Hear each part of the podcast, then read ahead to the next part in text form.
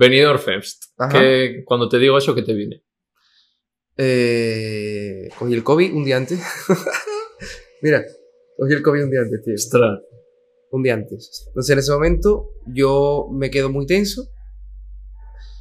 Me quedo en silencio, en la ducha, con el agua encima. Empiezo a llorar. ¿Y crees que si hubiera sido habrías tenido mejor resultado?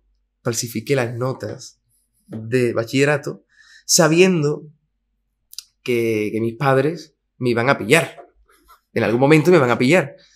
Pero yo tenía muy claro a lo que me iba a dedicar y sabía que si me venía a Madrid iba por ello. O sea, Claro. que iba por ello, que lo iba a conseguir, que lo sabía, que yo iba a vivir de la música, lo tenía claro. Siempre yo soy partidario de la frase de todo llega está muy bien. ¿Vale? De pensar todo llega está muy bien. Pero es que ya está llegando. Claro. Es que ya está.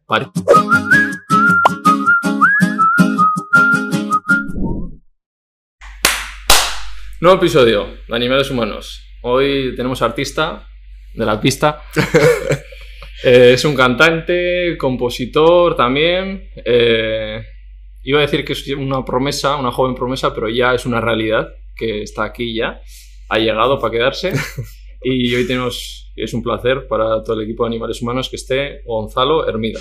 Muchas gracias. Muchas gracias, qué buena presentación, tío. Qué maravilla. No me he equivocado, ¿no? No, no, no, no. Bueno, no sé, lo de joven promesa, tal. Yo me, me sigo viendo joven promesa. bueno, no sé. Joven me veo, promesa a lo mejor ya no. Ya, Sí, te, ya, claro. ya da mucho por saco, ¿no? Pero bueno. O sea, ¿y ¿qué tal estás ahora? ¿Cuál- ¿En qué momento te encuentras? Pues creo que en el momento más bonito de mi carrera como intérprete, porque es verdad que la joven promesa de la que, de la que estaba hablando, sea, ha estado en una, en una búsqueda continua y una búsqueda, o sea, una búsqueda con pérdida gigante incluida, ¿sabes? Ujú. Porque es verdad que yo empecé con eso con 19 años la- eh, a sacar mi primera canción, tal, y claro, estaba buscando mucho porque al final era muy compositor y componía para mucha gente, era muy camaleónico Mm, y me transformaba en la piel, pero claro, no sabía mi, mi movida, qué es lo que yo sentía para provocarle una canción.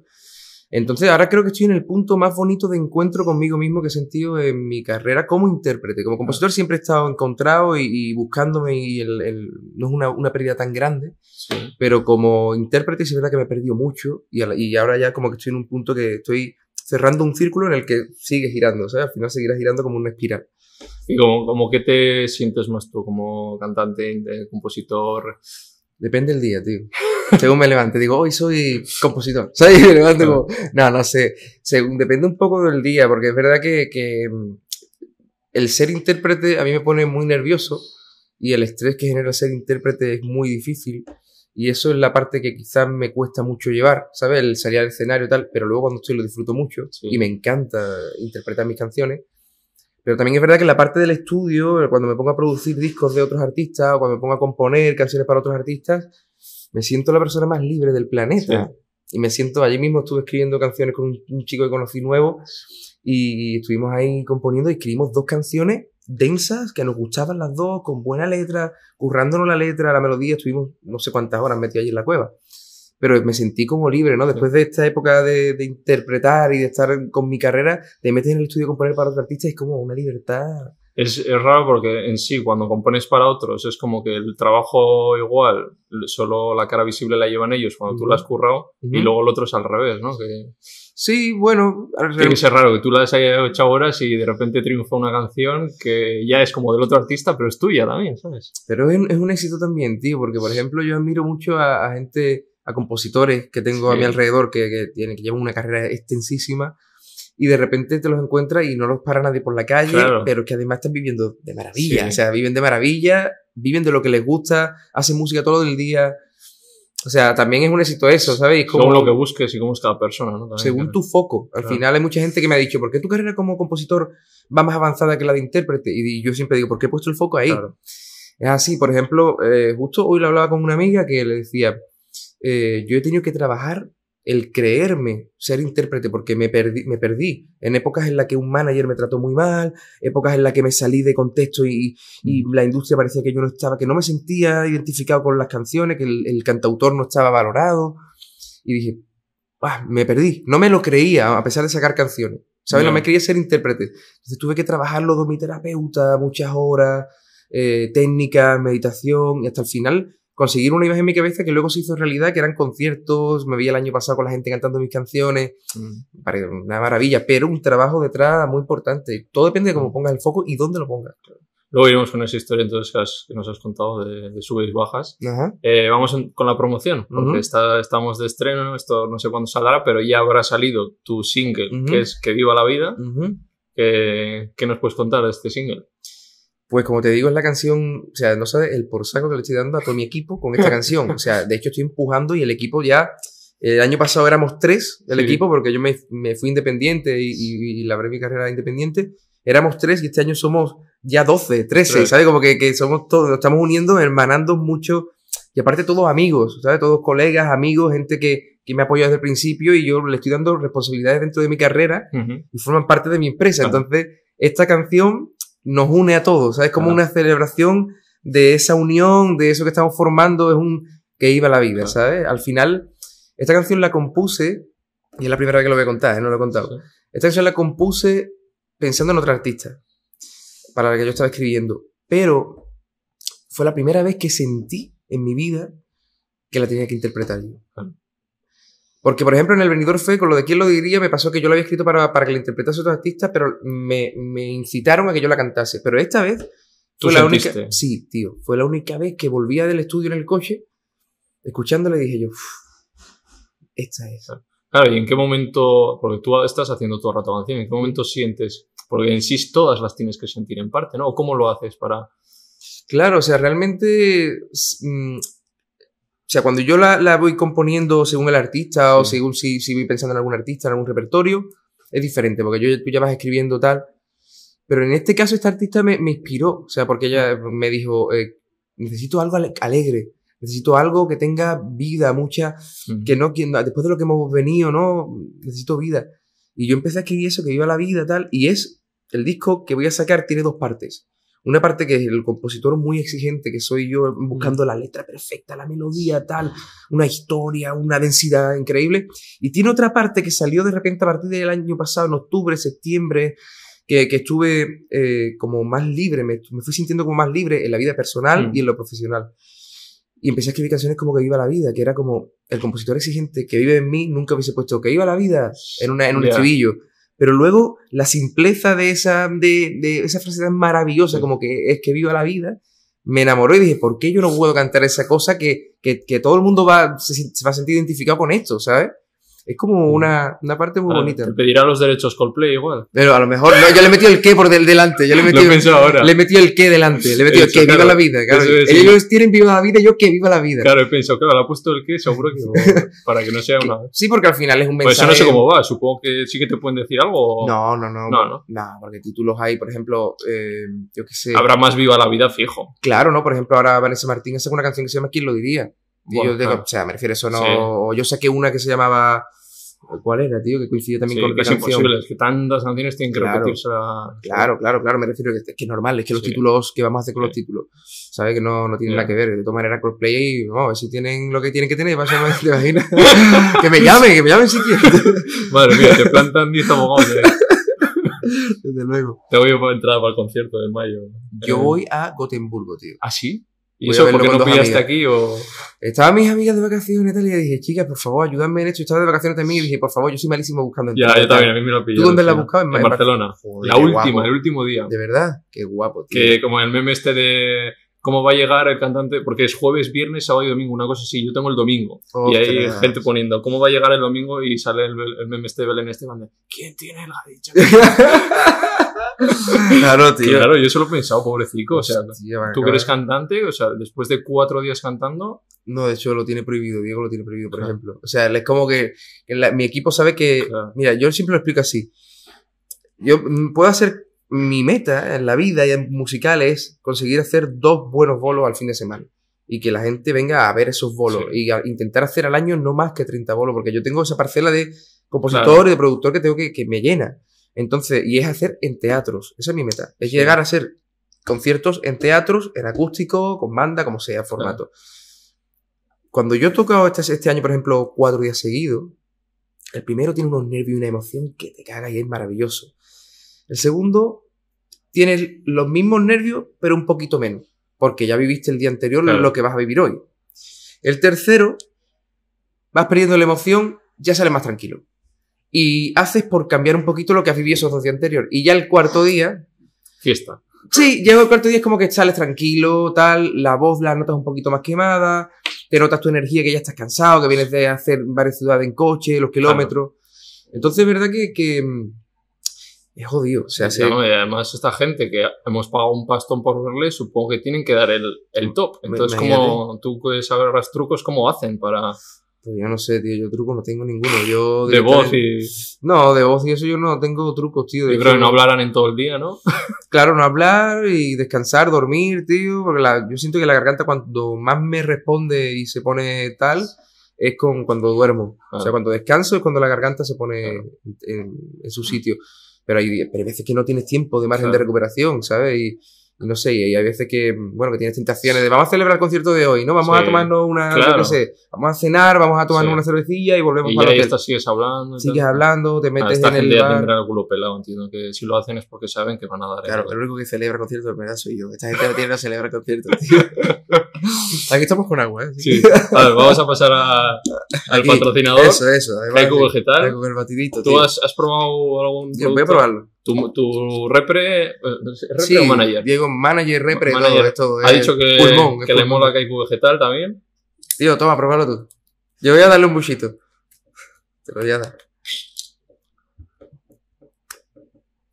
Es que esto es potente, porque tiene 20 gramos de proteína vegetal, sabor chocolate. Hostia, está bueno, ¿eh? Sí. Yo no soy muy debatido, pero está muy bueno, ¿eh? Toma, Diego, pruébalo tú, para ti. ¿Has probado tú alguna bebida, bueno, alguna bebida vegetal y así? Disfrútalo, brother. Él le encantan los batiditos, mira. la carita que se la muestra. Está bueno, está bueno. ¿Que sí pruebo qué? Eh, batidos, o sea, bebidas vegetales tipo leche eh, de Yo- avena, de Soja, almendra. yo bebo soja. Ah, soja, Todas soja. las mañanas me hago el café con leche de soja. Ah, sí, ¿eh? Yo no bebo leche normal. Vale, vale. De hecho, yo no bebía café. No bebo ca- De hecho, tío, mira qué curioso esto. El otro día escuché una canción que hice como si mi yo del futuro me hablase ahora. Y hay una frase que dice, no me gusta el café, me sigue sin gustar el café. Porque el café no me gustaba hace, yo qué sé, hará mm, seis meses no me gustaba. Sí. Y el otro día me compré una cafetera, Sí. un montón de café, compré 100 cápsulas de esa de Ya, café. ya, y a mí no me gusta, pero es verdad que si le pillas igual, claro. Y lo bebo con leche de soja, tío. Lo bebo con leche de soja siempre, mi cafelito con leche de soja por la mañana. Y ya le, le he cogido el gusto, tío. Pues esto es una marca vasca de mi tierra, yo soy vasco también. Y bueno. bueno, podéis encontrarlo en Carrefour, he visto en el corte inglés también está. Así que, pues nada, eso es, promoción hecha. Ujú. Eh, yo soy vasco, aquí vamos a hacer ocho apellidos vascos, ¿no? Porque tú eres Tío, andaluz. Pero me llevo muy bien con los vascos, tío. Sí. O sea, tenemos ¿Te una complicidad, pero muy buena. O sea, además es como que estamos los dos punta a punta, ¿no? Como Sí. los dos culos de España, ¿no? Como... Sí, Y luego de, de actitud o de, de forma de ser es muy diferente, somos ahí un poquito más fríos. Pero ¿no? Y- congeniamos, tío. Sí. Congeniamos, porque de, de hecho las veces que he ido a tocar allí, eh, me acuerdo que con el, con el seguridad de la, de la sala donde fui a tocar, pero que nos hicimos hermanos, tío. Y se, y se vino todo el equipo de seguridad, todo el equipo. Luego fuimos nosotros, todo mi equipo, y acabamos, bueno, bueno, bueno, pasamos toda la noche juntos, nos hartamos de reír. O sea, un jaleo, un cacho, le Sí. encantan los cachondeos Sí, ahí la- nuestros, la fiesta ¿sabes? Eso Claro. es lo que tenemos en común, que si salimos de fiesta. Sí, tío, sí, pero aparte, yo no soy muy fiestero. Yo la cosa es que a mí me gusta estar, a lo mejor estar en el restaurante y mantener la cena, Eso alargar la cena. Me gusta, por ejemplo, ¿no? La sobremesa, ¿no? Sí, Ahí. eso es lo que me gusta. Y de repente allí, se, vamos, y tengo, me escribo con ellos y- Sí. y, y cuando me quedo por allí a tocar, siempre me llevo súper bien. Tengo también un amigo compositor de, de allí de, mm, él no sé dónde es exactamente, de Pamplona. Pamplona, creo Mm. que es exactamente. Calle Chanis, que es un compositor Sí. maravilloso, no sé si lo, lo conocerán, muy, muy bueno. O sea, y, y él baja muchas veces a Madrid y tal. Ahora me toca a mí subir a Pamplona. Pero es verdad que tengo muchos amigos allí. Pero Me gusta mucho tu tierra, tío. ¿Tú has ido a Cádiz? ¿Qué va? Tengo No me pendiente. jodas, Además, no me mi madre, que está viendo su entrevista, siempre le flipa Cádiz y No me siempre habla maravillas de, de Cádiz. Tío, pues en vez de hacerle el viaje mítico a, a tu madre de te voy a llevar a Nueva York, Ya. llevarlo a Cádiz. Claro, sí, ahí encantada, vamos, madre mía, Cádiz, siempre dice. Maravilloso. Dice, yo viviría, me jubilaría ahí. O sea, por el- ella necesita calor.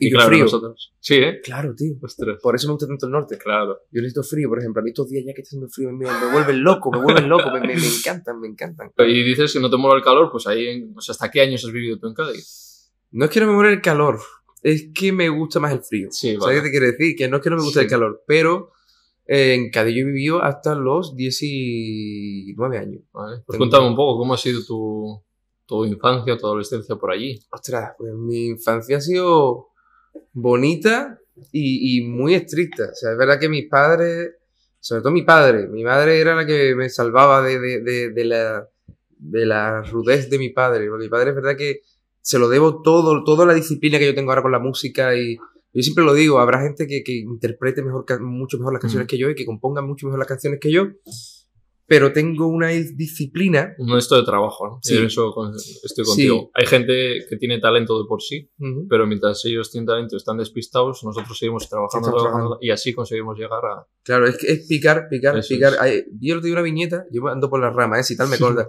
Yo te di una viñeta que era un minero picando, picando, picando, como abajo, ¿no? Y otro arriba.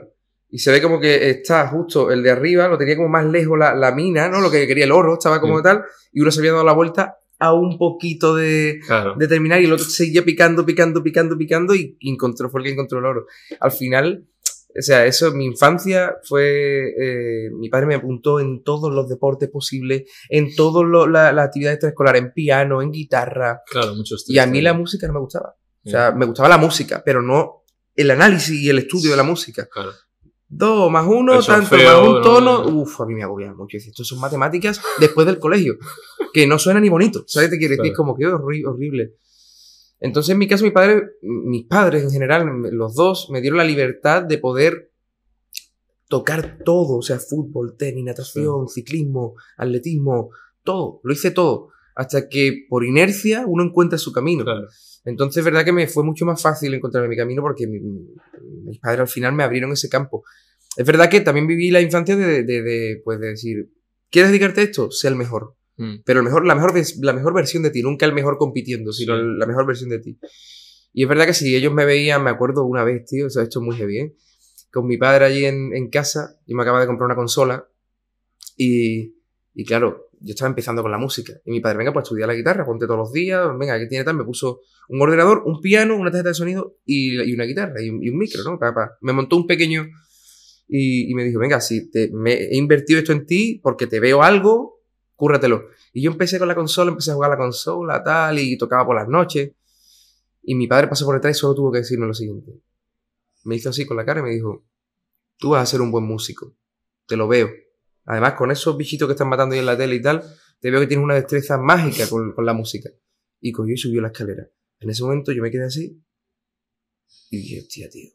¿Sabes? Dije yo, claro, como que todo el trabajo que había realizado conmigo durante todos esos años, en una frase lo culminó. Ya. Y yo, ¿sabes? Guardé la consola en la caja, lo puse Sí. en una aplicación de estas de venta Sí. y por la tarde la vendí. No hace tío. falta que te castiguen, sino que te digan algo que te toque ahí. ¿no? verdad, dije, claro, tío, yo tengo que, que, se- que tengo que seguir jugando con la música, no puedo despistarme y perdiendo el tiempo en otras cosas. Claro. Que luego con la consola la Sí. utilizaba y la jugaba tal, pero, pero que al final es dedicarse a lo que. Claro. es poner el foco, lo que hemos hablado antes, tío, poner el foco. Sí, yo estoy contigo también. En esto, yo plan A, A, A. No hay ni plan B, ni Z, ni D. En esto es A. Y Mm, punto. No hay B, Claro. no hay B, es A. Y yo no sé de nada. la otra gente va a estar A, B, C, toca un poquito de aquí. Entonces, Eso está güey de niño. claro. O sea, de niño puede haber muchos Claro. planes porque mm, Y porque estás para eso, ¿no? Para disfrutar. estás para eso. ¿Sabes? Y de repente, yo era ciclista, tío, antes de cantante, o sea, Sí. yo me dedicaba al ciclismo.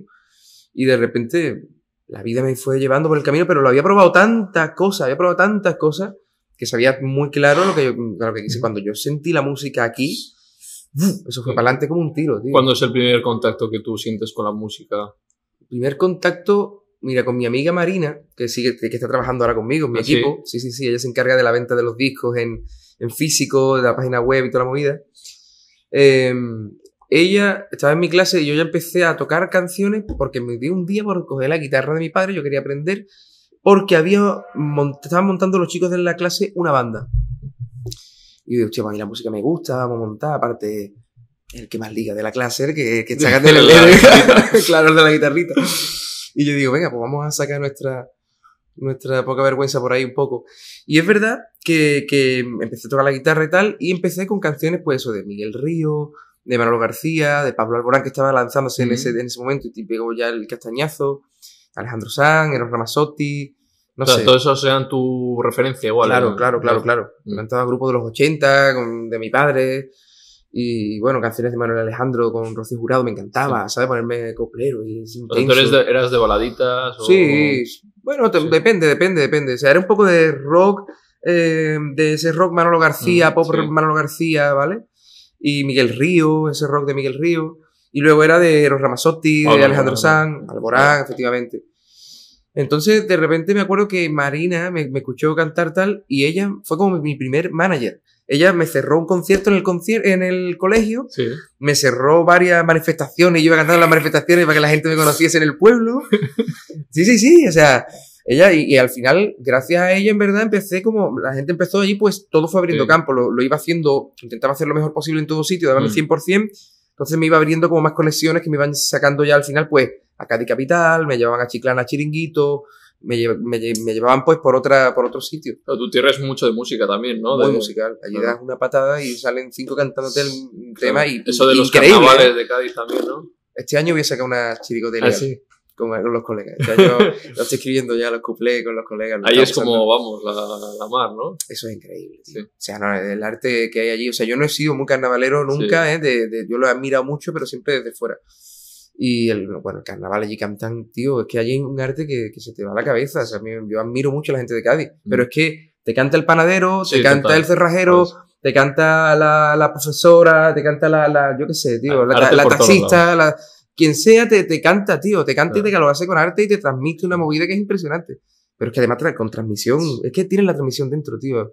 Allí hay una cosa que, se, que, que yo creo que es el humor. Sí. En Cádiz está el humor por, por bandera y, y, y es como el otro día lo veía, lo decía don Antonio Reguera, que, que es un humorista que, es, vamos, es Dios del humor y un pedazo de músico. Y, y el otro día lo decía, ¿no? Eh, dice, tú no puedes ir por la calle y decirle a uno, ¿qué pasa? Buenos días. No, buenos días no. Eso Bueno, sería en, en mi tierra. Eso sería en tu tierra, claro, buenos Opa. días. Eso es. Allí en Cádiz es buenos días con la cara que tiene, ¿no? Buenos días con la cara que lleva hoy, ¿no? Y ya Sí. tú no te puedes quedar callado. Y decirle, buenos días con la cara que tiene un frigorífico por detrás. O sea, te quiere decir del tirón y ya, Ya, yo me quedaría ya, callado. ya ya- claro, pero ya- tú no puedes quedarte callado. Allí es, yo qué Y sé. yo, ¿pero qué dice? Claro, yo qué sé, tío. Buenos días, buenos días tú. Venga, hasta luego. O sea, ¿qué te quiero decir? Como, eso, eso yo qué sé, muy... O sea, en Cádiz hay un arte. Y luego está el humor y luego lo musical. Claro. Lo musical es lo que te digo, tío. Lo musical en Cádiz. eh, todo es musical, hasta la, la forma de hablar es musical. tío. Si te das cuenta, es muy, Sí. muy cantada, ¿sabes? ¿Y tú echas de menos ahora que... ¿y ¿Cuántos años llevas en Madrid? Pues ocho años, tío. Sí. Ocho años para nueve. Y echas de menos tu tierra y... Claro que me ha hecho de menos. Sí, además el, el el tener que sacrificar, alejarme de mi familia Sí. y alejarme de mi, de mi esencia, ¿no? De lo que, del olor de, de aquello, de las calles, del olor a, a mar. Hombre, claro que lo echo de menos. Es verdad que mm, Madrid me encanta por, por la... mm, Te acoge muy bien Madrid, la verdad. Sí. Eso hay que, hay que me encanta por la corriente, eso lo quiero decir, porque hay una corriente muy bonita en la que vas entrando, saliendo, luego te metes en otra corriente, entras en un evento de moda, y luego entras en una Sí. cosa musical y conoces gente. Vale, entonces, ¿cuándo haces ese cambio de decir eh, me vengo para Madrid o me dedico a la música? No sé si es en el mismo momento, o sea, como... Pues mira, voy a dar. Esto no lo hagáis en vuestras casas, importante. No lo hagáis. Esto es importante, ¿vale? Lo aviso. Cuando yo empiezo con la música, yo empiezo a sacar muy malas notas en bachillerato. Entonces, claro, yo, me, voy a- yo terminado la ESO con buenas notas y pasé a otro instituto y todos los de mi. Los de la ESO que Sí. vinieron conmigo, todos suspendí. Bueno, no era que liamos.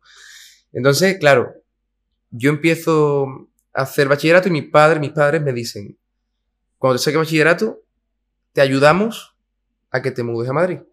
Porque yo ya tenía pasta ahorrada, tenía a lo mejor unos 2.000, 3.000 pavos, de haber ido tocando por chiringuitos Ujú. a 150 pavos o 200 pavos por chiringuito. Fíjate Imagínate cuántos chiringuitos me había hecho. Y, y aparte gastando dinero que me compré mi propio equipo de sonido, en fin. Claro. Pues eso tenía ahorrado. Y yo dije, vale, pues lo que tengo que hacer es aprobar bachillerato y venirme a Madrid. Con 19 años, tenía 18, 19 años, no me acuerdo. Bueno, pues yo tengo una amiga que se maneja muy bien con el Photoshop y falsifiqué las notas de bachillerato sabiendo que, que mis padres me iban a pillar. En algún momento me van a pillar. Pero yo tenía muy claro a lo que me iba a dedicar y sabía que si me venía a Madrid iba por ello. O sea, Claro. que iba por ello, que lo iba a conseguir, que lo sabía, que yo iba a vivir de la música, lo tenía claro.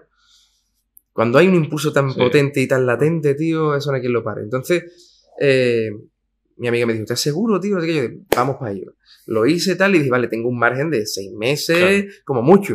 Porque había suspendido, en verdad. Todas. A ver, Todas. hasta el o sea, recreo, ¿no? todas porque no iba a clase. Claro. Yo me iba a casa de una amiga y Sí. me ponía a tocar la guitarra, y a Claro. tocar el piano. Vale. ¿Sabes? Que los dos faltábamos tal, porque ella también se dedica a otra movida. Llamado clip a TikTok, ¿eh? Sí, En el ¿no? momento que Sí, ¿no? Gonzalo falseó las notas Claro, claro, claro. para su sueño, oye, Ah, sí, sí, tiene- es una razón buena, no es un nada para estar ahí con los colegas, ¿no? No estaríamos aquí hablando Pero ahora bueno, mismo. no lo hagáis, claro. No lo hagáis, no lo hagáis. No O estaríamos... sea, hablarlo con los padres y decir, oye, no quiero o también hacer te digo, mira, no lo hagáis, pero digo una cosa. Si vuestros padres os cierran la puerta Claro. y veis la cosa muy turbia y vuestro sueño muy latente, tira para adelante que las cosas tienen que salir porque tienen que salir. Pero intenta probar aquello. Entonces, me acuerdo que yo tenía ese impulso de decir, tengo seis meses. Si en seis meses no me lo he currado y me pillan, a ver qué pasa. Claro. ¿Qué pasa? Que en esos seis meses me firmó Sony como autor ¿Ya? del tirón. Sí, sí, yo empecé a currar con David Vicente Esteban, con varios autores, Pero ¿cómo llegaste ahí? O sea... porque yo me vine con la mano de ellos. Ah, vale, vale. Claro, yo me vine con, o sea, a mí, David me acuerdo que me dijo, tío, vente a Madrid. ¿Sabes? Vente a Madrid que vamos a hacer canciones juntos tal, y David Vicente Esteban es, Vale. para mí, vamos, mi referente. Y de repente, él dijo, em, vente a Madrid que vamos a hacer canciones, porque yo ya había venido. Porque Ricky Rivera me había traído muchas veces a Madrid, y había currado con él, y yo lo admiraba mucho, y me ponía, y él me enseñó mucha, mucho, mucha música. Entonces, en estas idas y venidas que tuve a Madrid, conocí a Vicente Esteban, y Vicente Esteban me dijo, vente para Madrid. Y yo le dije, sí, tío, y yo cogí y me agarré a eso. No me hizo falta más. O sea, yo con- me dio la mano y cogí el brazo. Claro. Me mudé cerca de su casa, además, y empezamos a hacer canciones. Y empecé a escribir canciones. Ahí salió la canción que le escribimos a, a Malú, la de Cenizas, El arte de vivir de Antonio José, y ya Sony se puso en contacto conmigo y me firmó como compositor. Luego yo iba por los bares que me encontraba por la calle con mi guitarra, diciendo, si me dejas cantar y te mola, te voy a hacer un pase gratis, medio pase gratis, te dejas si me dejas cantar y te mola, me das un bocadillo y 50 pavos. Y te hago la mitad de pase. O sea, es cierto lo del bocadillo y 50 euros, en tu Cier- caso. Ciertísimo. Vamos, pero es que me, al final, en esos seis meses, conseguí tener cerrado todos los lunes, martes, miércoles, jueves, viernes, sábado y domingo, bares a los que asistir en los que era, ya no eran 150, ya no eran 50 pavos, a lo mejor eran Claro. 150. Claro. Y me contrataban. Gracias a que yo iba con mi guitarra colgando a ver por dónde tocar. Ya, te la has currado mucho, ¿eh? Ahí hay... O me lo curraba o era vuelta a Cádiz, tío. Claro. Lo de las notas, cuando me pillaran, ¿sabes? Entonces, cuando mis padres ya me pillaron, mi padre me dijo, oye, que el título tal, y yo le dije, mira, papá, te voy a ser sincero. Ya he cobrado mi primer adelanto editorial, mira la cuenta, está todo bien, puedo vivir, puedo sobrevivir. Y me dice mi padre, eres muy cabrón, yo lo sabía. Y digo, hey, ahora tú lo sabías todo ahora. Dice, yo lo sabía, pero eh, enhorabuena por conseguir lo que, por Claro. conseguir tu sueño y por, por, por, por, por echarle el valor que le has echado, que, que mi padre lo veía claro y por eso él me, me ayudaba también con la mitad del piso. Yo me vine Sí. a Madrid con, con otro colega, que es el que me hace ahora los videoclips, con Mowgli Hawk, y, y me pagaba la mitad del piso, ¿sabes? Bueno, me ayudaba con eso. Y entonces yo la otra mitad me la tenía que buscar con 50 euros y el bocadillo, tío. ¿Sabes qué te quiero decir? ¿Y cómo eran esas primeras experiencias? En, yo qué sé, joder, me pongo en tu esto y meterte ahí en un bar que no conoces y decir, oye, déjame aquí tal. O sea, tienes que tener muchos nervios, inseguridades también, entiendo, ¿no? Y yo estaba loco, tío. ¿sabes? Pero- y Claro, ya tenías la experiencia que hemos contado de Cádiz, porque si dices que ya Claro. habías estado tocando muchísimos Claro. sitios, eso te daba tabla, ¿no? Claro, no, ya venía sin vergüenza total. Claro, claro. Venía. No, yo le echaba cara, tío. Yo abría mi guitarra y decía, venga, voy a cantar estas canciones que me van dando la gana. Veía al público a ver cómo iba tirando. La gente lo me estaba cenando, tío.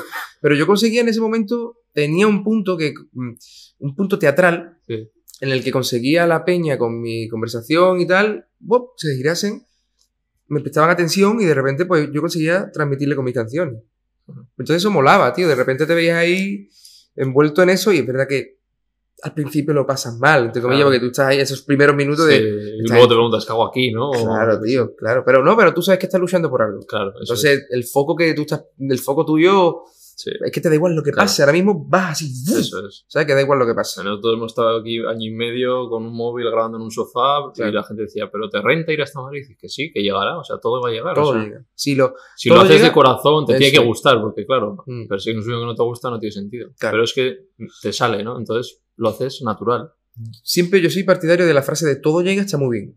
¿Vale? De pensar todo llega está muy bien. Pero es que ya está llegando. Claro. Es que ya está. Para Es ti que ya es tocar en ese sitio y ya era como, hostia, Ya, ya, ya. Disfruta eso. No Eso tiene es. que llegar nada. Disfruta eso. ¿Sabes qué te quiero decir?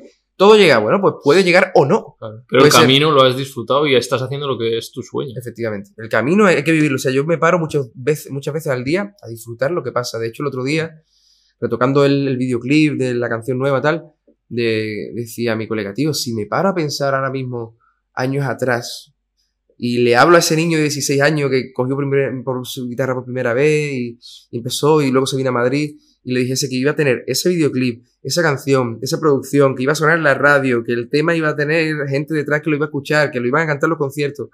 Entonces me paro muchas veces a hablar conmigo Mm. mismo. No somos conscientes, nos exigimos a veces tanto que... Mm, Vamos para adelante en la rueda. Y te comparas y dices, joder, yo también Mm. tengo que, ¿no? Eso es una idiotez, tío. Sí. O sea, me parece una idiotez el ir para adelante y no pararse. Claro. Y eso me, a mí me parece. Eso lo que me la ha dado mucho ha sido el pararme en el hospital, me lo digo, tío. Sí. Tuve una operación, de una movida no muy grave, pero tuve una operación tal y me vi en el hospital dos semanas. Sí, sí, es verdad. Es- darte una vuelta por ahí te hace... Y ahí dije, joder, ¿sabes? Claro. Dije, y ahora mismo yo me he salido y, la, y ya está. Ha pasado, Claro. Todo sigue, la vida sigue, y estoy aquí. Por lo tanto, voy a formar parte Claro. de esta vida, sea, voy a formar parte de lo que quiero vivir de una manera como la quiera vivir, ¿sabes? Vale, dejamos, vamos a parar ahí la historia un poco porque hemos hablado de composición para la gente que, se- que no sabe. ¿Para qué artistas has compuesto tú? Ostras, pues tendría que mirarte. Pero bueno, más conocidos. Malú, eh, Eh, Malú, Antonio José. Antonio José, India Martínez, Prince Royce, eh, Sergio Dalma. Me hizo mucha ilusión Sergio Dalma. Sí, Sergio Dalma, no sé. bueno, te- te la tenemos. Hay una Sí. playlist en Spotify. vale. Si te metes en mi Spotify, meteros en mi Spotify. hay una playlist en Spotify en la que si bajas hacia abajo pone de puño y letra. Ajá. Y ahí, ayer lo miré porque se lo pasé a un colega y hay 93 canciones editadas. Sí, eh, también están las, están las de mi disco, Sí. que las meto por ahí también para, que, Sí. para intentar la máxima promoción, pero están todas las canciones que he escrito junto a otros autores, a los que admiro y, y toda la música que he escrito para otros. ¿Sabes que yo tengo familiar compositor? Sí. Un- eh, le hizo canciones para Raúl en Ajá. su tiempo. Ostras, Raúl. Y no sé si Sergio Dalma también. Y era muy conocido en su momento. ¿Y vamos. nombre? Es que es un. El, Familiar el tío lejano. abuelo. Ostras. Y siempre me dicen, el compositor. tiene ahí, mi abuela tenía como los, del periódico. Oh, y qué guay, qué guay. pero sí, me acuerdo de Raúl sobre todo. Hostia. Que era vasco, era de Vitoria también. Ah, Raúl es vasco. Sí, Ah, no de sabía, Vitoria, tío. sí, sí. Hostia, qué fuerte. O sea, que tiene familia compositor. Qué guay, tío. Algo artista tengo. Algo tiene O sea, por dentro. Además de parte de padre, mis abuelos eh, eran de Sevilla. Ah, y sí. él nació en Sevilla, lo que pasa es que se fue a Bilbao con tres años. Ostras, qué guay. Pero yo siempre decía, era vasco, y luego pensando, coño, si es que mi padre era andaluz, ahora entiendo el arte que tengo. Joder, qué fuerte, tío. Y también eres bajista, joder. Sí. Ya tocas el bajo, tío. Sí, sí. Y en eso de la composición, Un mundo muy interesante. La música, la composición y la producción a mí me apasiona, sí, tío. Te tiene que gustar. eh, las letras. Y yo, por ejemplo, soy muy friki con las letras. A mí me Sí. gusta mucho pulir las letras, darle vueltas. Soy experto en precoros, por ejemplo. Mm. O sea, verso, precoro Vale. y coro. Soy. yo- prechoro siempre me encanta, eso, ¿no? sí, me encanta ser, ser la persona que une el, el verso y el, el Es estribillo. sí, sí. Sí, aunque pare- parece que está en la sombra, pero no. No, o sea, no, si no, tú no. tienes una buena unión entre un buen verso y un buen estribillo, la canción no funciona. Te lo ¿Sabes aseguro. quién tiene? A mí me, me flipan mucho, creo que tienen bueno, no sé si me equivoco, Morat. Tienen Jo, buen prechoro. Pero Morat tiene buen coro, precoro y verso, tío. Son, muy buenos. Me encanta, O sea, me encanta. Es que Morat tiene mm, en general, ¿no? El concepto general de la canción. Sí, sí, sí. el- La composición, el mundo de la composición, la producción. La producción a mí, por ejemplo, me estresa muchísimo. Sí, ¿no? Ya. Sí, me vuelve muy loco, muy, muy loco, porque aparte cuento con mis músicos y tengo un equipazo que te caga, Claro. mi equipo, mi, mi ingeniero de mezcla y mi, mi o sea, mi Es hermano, es un Luis trabajo del que Toro. te quita, es muy cansado. Sí, por ejemplo, tengo ahí a Luis del Toro, que es mi hermano, y aparte es un tipo, eso es de otro planeta, el tipo empieza a coger las pistas, pule esto, lo otro, tal, te pone esta reverb, tal, tal, y, y claro, yo trabajo pensando en mi equipo. Claro. Yo hago la maqueta con un tipo de batería que sé que mi batería lo va a tocar, ¿sabes? Y que sé que mi bajista Mm. va a crecer esto, ¿sabes qué Mm. te quiero decir? O sea, ¿tú ya tienes una banda de músicos que Ujú. siempre vas con los mismos o...? Sí, según, según el sonido voy, Vale. voy cambiando. Por ejemplo, Vale. ahora estoy trabajando con Kim Fallo y con Félix Fallo, con Mm. Vicent Martínez, que son de Barcelona, Sí. y tienen allí un estudio y, y es, es maravilloso porque llegas allí y tienes, sale- llegas allí sin nada con la maqueta y sales con la guitarra grabada, con el bajo y con la batería. Claro. Todo allí se queda como en casa, ¿no? Luego ya Luis del Toro y tal. Según el tipo de producción también, si a lo mejor es menos orgánica y es más programada, pero me, me Mm. pone muy, muy nervioso la producción. Es muy, muy, muy costoso, tío. Cada detalle, ostras. Y nunca está terminado, hay que abandonarlo, tío. No, no, no, Paco de Lucía lo decía, las canciones no, nunca se terminan, se abandonan. Claro. Ya cual. está, ¿no? De decir, Hay que abandonarlo. Y hay veces, yo la nueva canción, la de que vive la vida, tío, le he dado 300 vueltas. Y, y el otro día estaba todavía dándole vueltas de si hubiese metido aquí, si y ya era como que yo, con, para, tío. Mm. Te vas a volver loco, te estás auto, automatando tú mismo. O sea, disfrútala ya, que ya te has partido la cabeza porque suena así, ¿sabes? Entonces, como que, y escucho los discos anteriores y y- o alguna producción que hice, como, esta nota, si aquí hubiese metido un menor con Es que tal, nunca va a ser perfecto, claro. nunca va a ser perfecto para tu cabeza y para lo que tú vas, el momento que tú vas viviendo, está claro. ¿Y para quién te gustaría componer a ti? O sea, Ostras. así Eh, te digo, sueña lo grande, ¿sabes? O sea, sin, sin filtro. o Phil Collins. Te Sí. decir que, claro, imagínate, ¿no? Trabajar con Phil Collins me encantaría, pero me refiero, pens- pensando para arriba, Sí, dices sí, tú. claro, como si me dices Coldplay o... Eros- hombre, Coldplay, imagínate. O sea, Eros Ramazzotti me gustaría muchísimo. Porque Me gusta Eros, ¿eh? Me encanta Eros, me flipa Eros. Eros Ramazzotti, eh, hombre, con Alejandro Sanz, Claro. sería una ¿Os, pasada. os habéis conocido con...? No, no he tenido el placer todavía de, de conocerlo. O sea, no- Sí.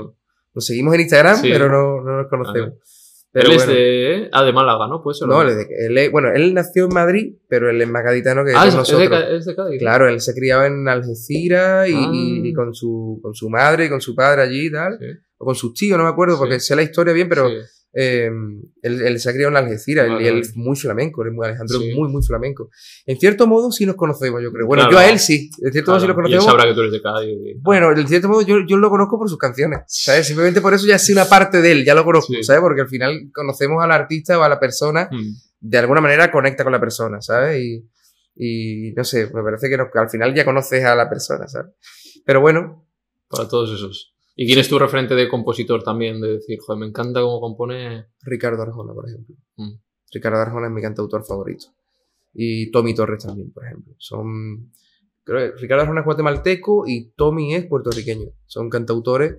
Bueno, Tommy, Tommy Torres fue el que a mí me abrió la cabeza para poder llevar para adelante mis tres parcelitas de compositor, productor y cantante. Porque Claro. Tommy hizo, por ejemplo, canciones como Tu recuerdo de Ricky Martin, eh, el disco de Paraíso Express, de que Ah, Alejandro sí. Sanz lo compuso entero Sí, con. Alejandro Ostras. y lo produjo. Lo compuso y lo produjo con Alejandro.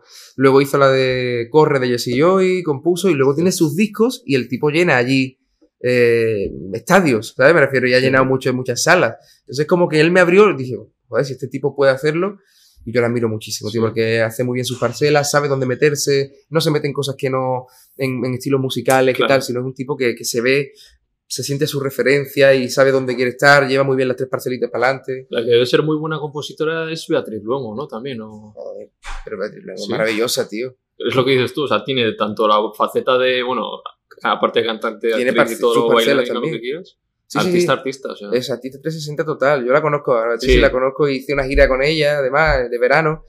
Y es maravillosa. Sí. O sea, me parece Y- una tía súper Y talentosa. esa faceta de compositor no sabía, de ella no sabía que componía, ni de repente dicen, no, no, que es para, Compuesto muchísima para gente, gente, muy top. Claro, claro. Y luego su en carrera América. como artista, como, como intérprete, también, ¿sabes? Claro. Que también le va bien. Y luego es como que, que sabe llevar muy bien la- la- sus parcelitas. Yo siempre digo los terrenitos. Eso es. Son como, aquí planto tomate, aquí planto zanahoria y aquí Todas las planto... manzanas en el mismo cesto, ¿no? ¿no? Eso es, como, y vale, este mes voy a, a cultivar un poquito más Claro. esto, esto, voy a regar aquí, voy a regar aquí. Entonces hay parcelas que florecen antes y, y Claro. que, ¿sabes? Que, que, bueno, cada uno, cada cosa da sus frutos, está claro. Y, y- y hay gente que lo sabe llevar muy bien. Mm. Y yo admiro mucho. Beatriz luego también tiene ese punto y yo la admiro mucho. Es una tipa que, que eh, aparte actriz también, Sí, o sea, es claro, que no sé cómo lleva todo para adelante. es que todo, o sea, si yo me vuelvo loco, ver, yo me siento empresario muchas veces de decir, por la mañana soy empresario, por la tarde soy compositor y por la noche mm, soy bohemio. ¿no? Porque te- ahí es cuando empiezo a darle a la cabeza, pero es complicado, Sí. es complicado. Vale, nos, hemos- nos quedamos entonces en Sony. ¿Cómo es esa experiencia? Esa fichar por Sony, esos primeros trabajos.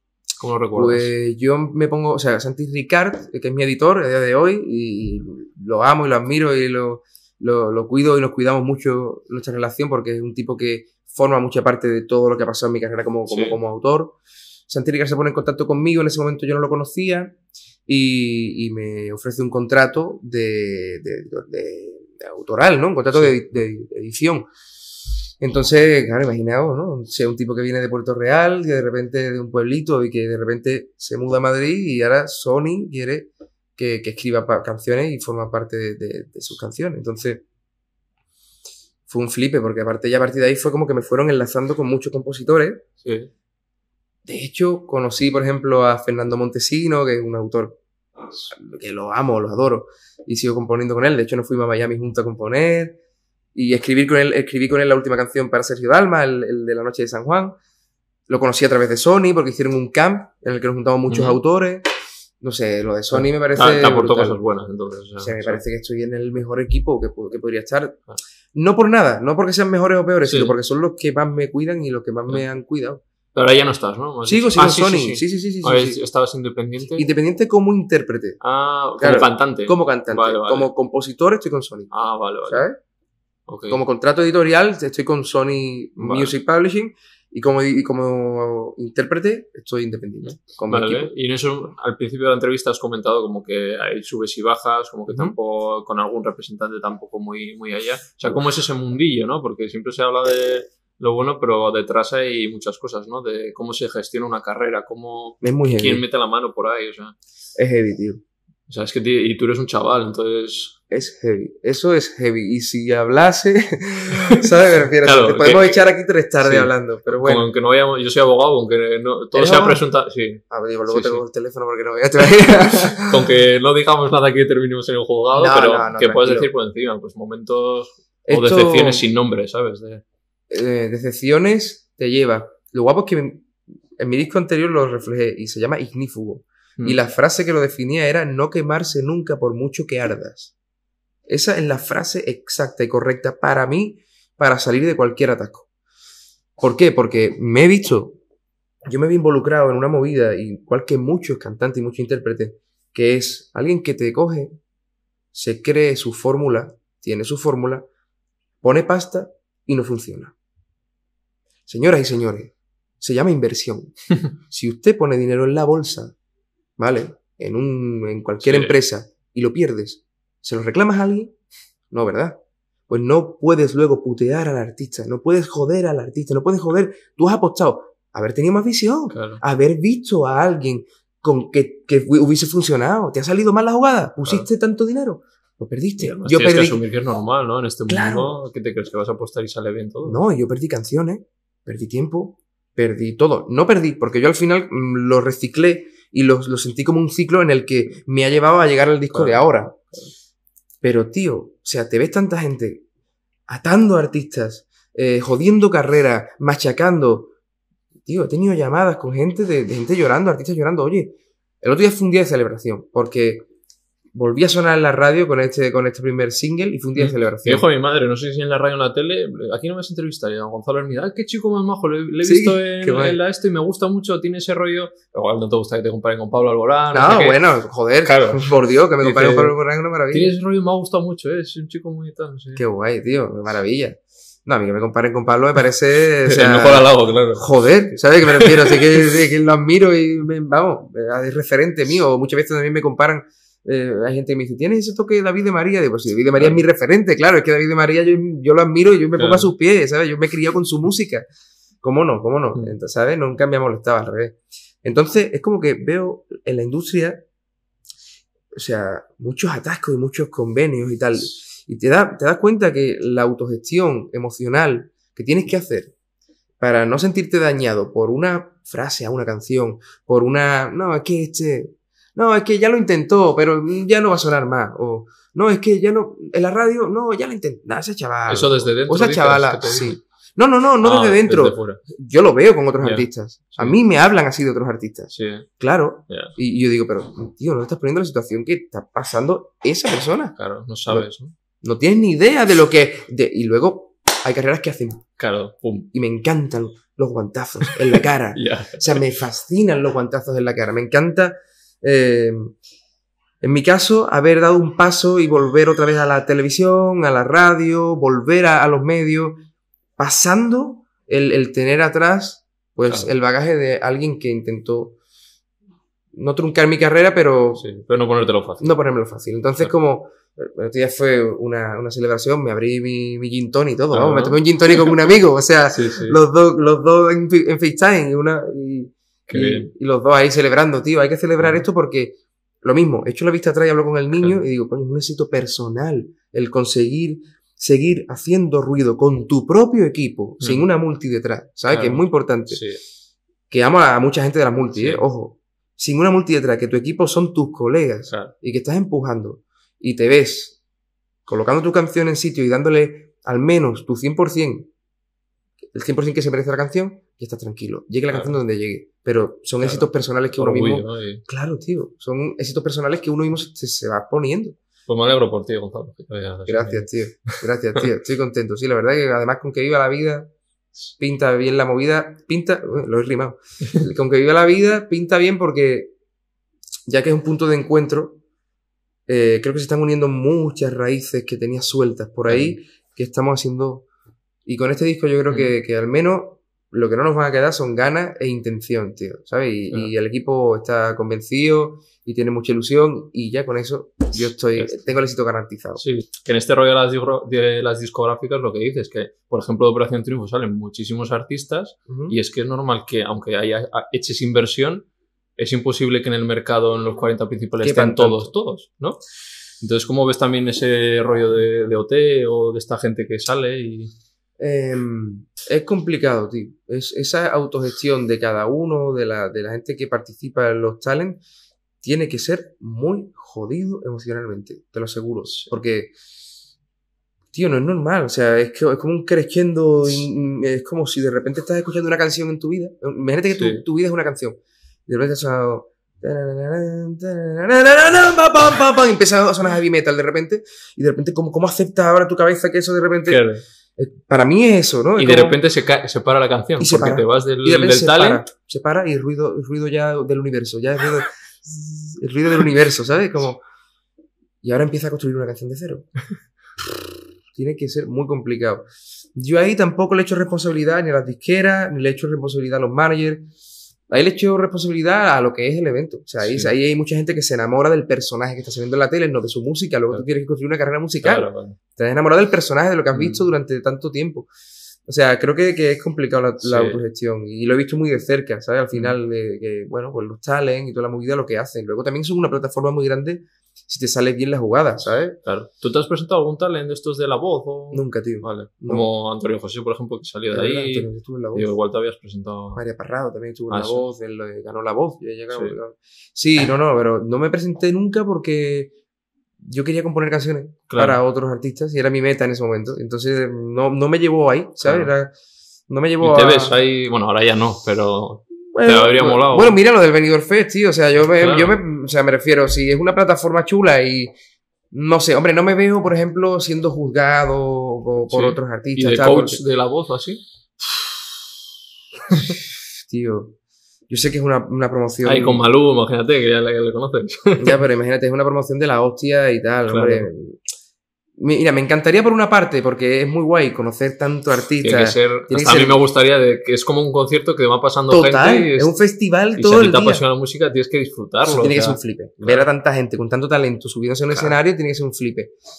Pero realmente me da una cosa, hay una cosa negativa, entre comillas, que a mí no me gustaría, que es tener que juzgar a alguien Ya. o tener que valorar el arte de Y hay alguien. gente que no le gusta jugar y que no. Porque A mí no me gusta, tío. A mí no me gusta ni, ni, ni que me juzguen ni juzgar. ¿Sabes? Ya. Como cada uno tiene su arte, cada uno hace lo suyo y tú puedes cantar así, gangoso, con la cabeza para atrás, porque tú cantas con el cuello para y que atrás. a Bisbal le flipe y luego al otro nada. O sea, es que Efectivamente. es, muy subjetivo, ¿no? Claro. Muy subjetivo. Entonces, claro, ahí, ahí eso, es- esa es la parte que yo no vería, ¿sabes? Porque Mm. tener que jugar a alguien me pone un poco nervioso. De hecho, alguna vez me han ofrecido eh, tener que estar en algún, Algún talent. concurso, Sí. tal, no, no un talento tan, tan grande, pero Sí. y me he negado por eso, pero, pero claro, todo depende de, bueno, no, yo qué sé, eh, eh, es complicado. Vale, vale, entonces, eh, ya hemos cerrado esta etapa de, de, de Sony y tal.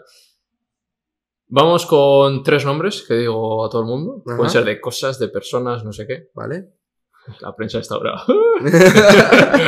Eh, bueno, Benidorm Fest. Que cuando te digo eso, ¿qué te viene? Eh, un cúmulo de cosas, en verdad, no podía definírtelo con una palabra. Bueno, expláyate. Me viene un cúmulo de cosas, me viene alegría, me viene difusión, me viene mm, tensión, me viene... mm, me viene amor también. Me viene la palabra amor porque, porque creo que el amor que yo le tenía a mi canción y el amor que le tengo a, la canción y, al, y, al- y a lo que hicimos, a lo que pasó, siento, lo, lo- lo veo con un amor increíble. Eso es lo que me viene a la cabeza. Yo creo que esas esas palabras son las que... Porque Mm. tensión también. Yo estaba más tenso, tío. Sí. Pero, pero tenso, tío. Mi canción era muy exigente, tío. Muy exigente. Y al final ni la interpreté ni nada. Porque al final me vi... Me vi con lo del COVID y la movida. Me... Claro, yo no sabía eso. ¿Qué, qué, qué pasó ahí? O sea, Cogí el COVID un día antes. Mira, cogí el COVID un día antes, tío. ostras. Un día antes. Vamos, que si existe el destino, llámase qué, te, te quiso que. Llámalo X. O sea, Te quiso quitar de, de en medio. Me quiso quitar del medio. Ostras. Y o te lo tomas así o no sabes cómo... Y, y joder, ¿y ¿cómo viviste ese momento? Te, pues te lo voy a contar, tío. En, Sí. en verdad es muy heavy como mi cuerpo reaccionó. Yo llevaba tres meses con mi familia y mis amigos que entraban en mi casa con doble mascarilla y con guantes y todo, porque yo decía, tío, tengo esta exposición, Claro. tengo que interpretar el tema que es muy complicado, no puedo coger el COVID, ¿sabes? Estaba mm, acojonado, tío, porque yo decía, esta canción hay que hacerlo bien en directo, tal. Y digo, no puedo coger, no vayáis a salir, si salís de fiesta, haceros test, toda la movida, ¿eh? Tenía la gente, a mi, a mi entorno lo tenía como muy apretado. Parece que la vida me lo devolvió. O sea, el día, el día justamente de antes de los ensayos, yo empecé en la rueda de prensa a sentirme mal. Y yo decía, estoy cogiendo frío. De hecho, em, pedí mi abrigo allí, me puse el abrigo y yo estaba con una bufanda, me encontraba fatal. Y de hecho no atendí ni a los medios. Todos, todos los, los demás Mm. concursantes eh, atendieron a los medios y yo cogí, me fui por detrás. Y no esperé ni al coche de producción, me, me cogí- y monté un taxi. Fíjate, yo ya me Sí. sentía mal. Y dije, tío, mm, me siento raro de garganta, estoy cogiendo frío y mañana empiezan los ensayos. Total, que de repente, em, a la mañana siguiente, me levanto y empiezo a tener un... Bueno, pasé una noche malísima. De, yo creo que tuve fiebre porque empecé en la cama y yo decía, ¿qué hora es? Y vale, todavía me quedan tres horas. Vale, todavía me quedan dos Claro, horas. con Como nervios, todo juntado. todo junto. Y yo diciendo, vale, me quedan dos horas todavía para ponerme bien. Yo creo que me voy a mejorar. Esto me, esto, esto me Sí. va a mejorar. Me levanté y no era capaz de llegar de la cama al baño. Ya. De unos vértigos, tío. No había sentido eso en mi vida, pero que, que me mareaba, tal. Total, que mi, mi pareja en ese momento eh, estaba conmigo allí y bajó a la farmacia, compró un test y lo subió a la habitación. Me lo hice, me metí en la ducha y escucho desde la habitación del hotel. ¡Positivazo! Positivo. Entonces en ese momento yo me quedo muy tenso. Me quedo en silencio en la ducha con el agua encima. Empiezo a llorar. Lloro dos minutos. Y me empiezo a reír. O sea, Ya, tócate los por no llorar. Claro, no, ya me empiezo a llorar, lloro, lloro, lloro, lloro, así, tranquilo, sin, mucha, sin mucho estrés, y empiezo a reírme diciendo, increíble, tío, lo que me ha pasado, ¿no? La vida, tío. Y en ese momento sentí, Bueno, una liberación en parte, claro, porque te... ahora empezaba la cañita, ¿no? claro, fue como, se acabó. Ya pasó la experiencia. Ya, no puedes hacer nada. Ya, que pase lo que tenga que pasar. Y luego la- pasamos a la final. Porque pusieron el videoclip, claro, esto Sí. eso estaba firmado por contrato. Claro, O sea, en contrato está, sabe, todo el mundo sabe que estábamos en una pandemia mundial, tío. claro, sí, sí, que podía que pasar. podría pasar, joder. Entonces de repente pasó Claro, y me tocó a mí, claro. ¿sabes? Entonces me tocó a mí y tuvieron que poner mi videoclip. Porque estaban firmados por todos los concursantes que eso era la ley del concurso. O sea, que no sé cómo iba, ¿eh? Entonces, había... ¿Esos cuántos pasasteis al final? ¿Ocho o cuántos eran? ¿Cómo? ¿Ocho qué? Eh, ¿Ocho personas? O... Sí, sí. al final. Ah, y antes, antes de eso había, estabais más todavía, entonces. ¿o cómo? 16, creo que Claro. O no, 16 o 14. Creo que sí, ¿no? 16 o 14, no me acuerdo. Vale. Y tú ahí, en esa preselección, pasas con el videoclip a la final. Sí, ¿Y, ¿Y no tenías tiempo para luego en la final cantar o...? seguía malo, tío. Si, Ah, yo, seguías- si yo cuando me fui de ¿Cuántos días Benidorm... había, pues? Yo qué sé, yo cuántos días llevaba yo. Yo llevaba yo una semana y yo estaba malo y seguía Ya. dando positivo, tío. Ostras, Yo ya, decía, te pilló ¿cómo, cómo fuerte. cojones me voy de aquí? Menos mal que el Hotel Don Pancho, que fue el que nos, nos- allí nos acogió, me trataron en la gloria. Sí. O sea, porque todo el equipo de televisión española ya se fue, claro, lógicamente terminó el festival, todo se desmontó, Claro. pero es que yo sé que la habitación así con COVID, tío. O sea, ¿qué te quiero decir? ¿Y sabes dónde pillaste? ¿O porque dices que tuviste muchas, mucha precaución? Ni idea, tío. Yo no sé si lo cogí en el tren de ida Claro, a Benidorm. Es que tocas Sí. cualquier cosa sin querer, igual, ¿no? Yo no lo sé, tío. No lo tengo ni idea, pero... No tengo ni idea. Bueno, pues entonces, Y luego en la final ya no pasa, ya no. Ya... La, la final que el Claro. último. Claro que la final ya fue Sí. como que normal. O sea, Sí, ya me no- dieron el punto de pasar porque a la gente le gustó la canción o lo que sea, tal. Y tenían ganas de verme en directo también. Sí. Imagino que eso me informaría aparte. Y no pude. ¿Y crees que si hubiera sido habrías tenido mejor resultado? No, Parecido. no creo que hubiese tenido mejor resultado porque al final. Es un, un, un esto complicado de, de ganar o de llegar porque no sé. No, Chanel lo hizo increíble. O sea, y el, y el nivel que había. Y aparte, mi canción era una balada, veníamos Claro, de más baladas. ¿sabes? la Entonces, gente estaba ya de las baladas un poco Claro, cansada, ¿no? es que veníamos de baladas, tío. Venimos de Blas Cantó y Saco Balada, Claro. Pastora Soler. Justo era el año de vamos a cambiar, ¿no? De- Claro, justo sí. era el año que íbamos a Sí. cambiar y salgo yo con una Y balada. con una balada. Pero me ha venido de maravilla. Me refiero a mí Sí. toda la promo que me ha dado Claro, sí, sí. Benidorm Fest y todo lo que. eventos y todo lo que. O sea, no sé. ¿Y no pensaste en hacer otro tipo de canción? ¿Para qué? Para, para que no fuera balada o así. No, nunca he pensado en eso realmente. No. Yo, que yo, yo soy balada. O sea.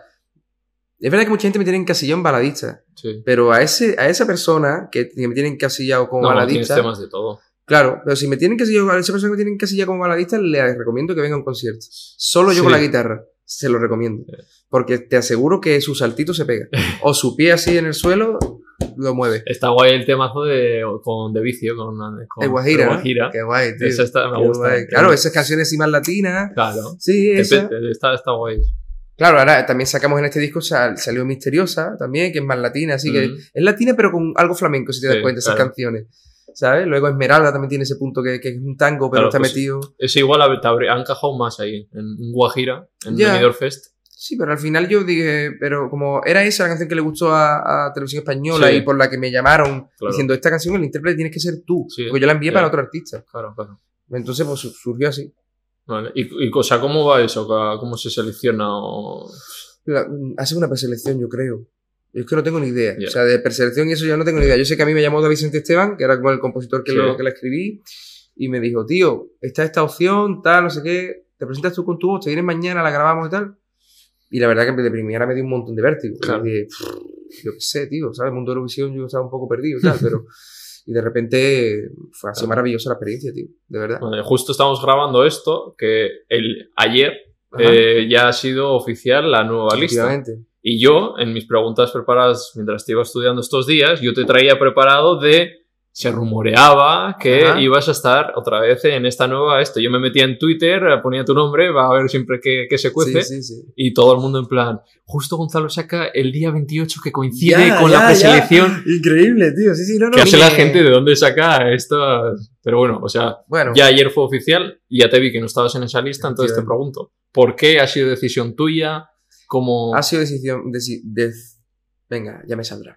Ha sido decisión mía. Sí. De hecho, hablé con Eva Mora y tengo contacto con Eva y con María Seguirre y tal. Y, y hablé con Eva y, y las admiro mucho y las adoro. Son maravillosas y tienen una. Tienen un, un- un impulso, lo que te contaba tienen esas, esas, esas dos personas tienen un impulso dentro que, que es muy bonito. Y hablé con ellas y le y, y- porque Eva me preguntó, oye, ¿te vas a presentar este año? Que el año pasado no pudiste, que no sé cuánto tal. Y le fui muy sincero. Le dije, Eva, sinceramente pienso que todo pasa por algo, todo llega a su, a su lugar y todo empieza y se acaba. Y a mí me encanta cerrar ciclos. Sí.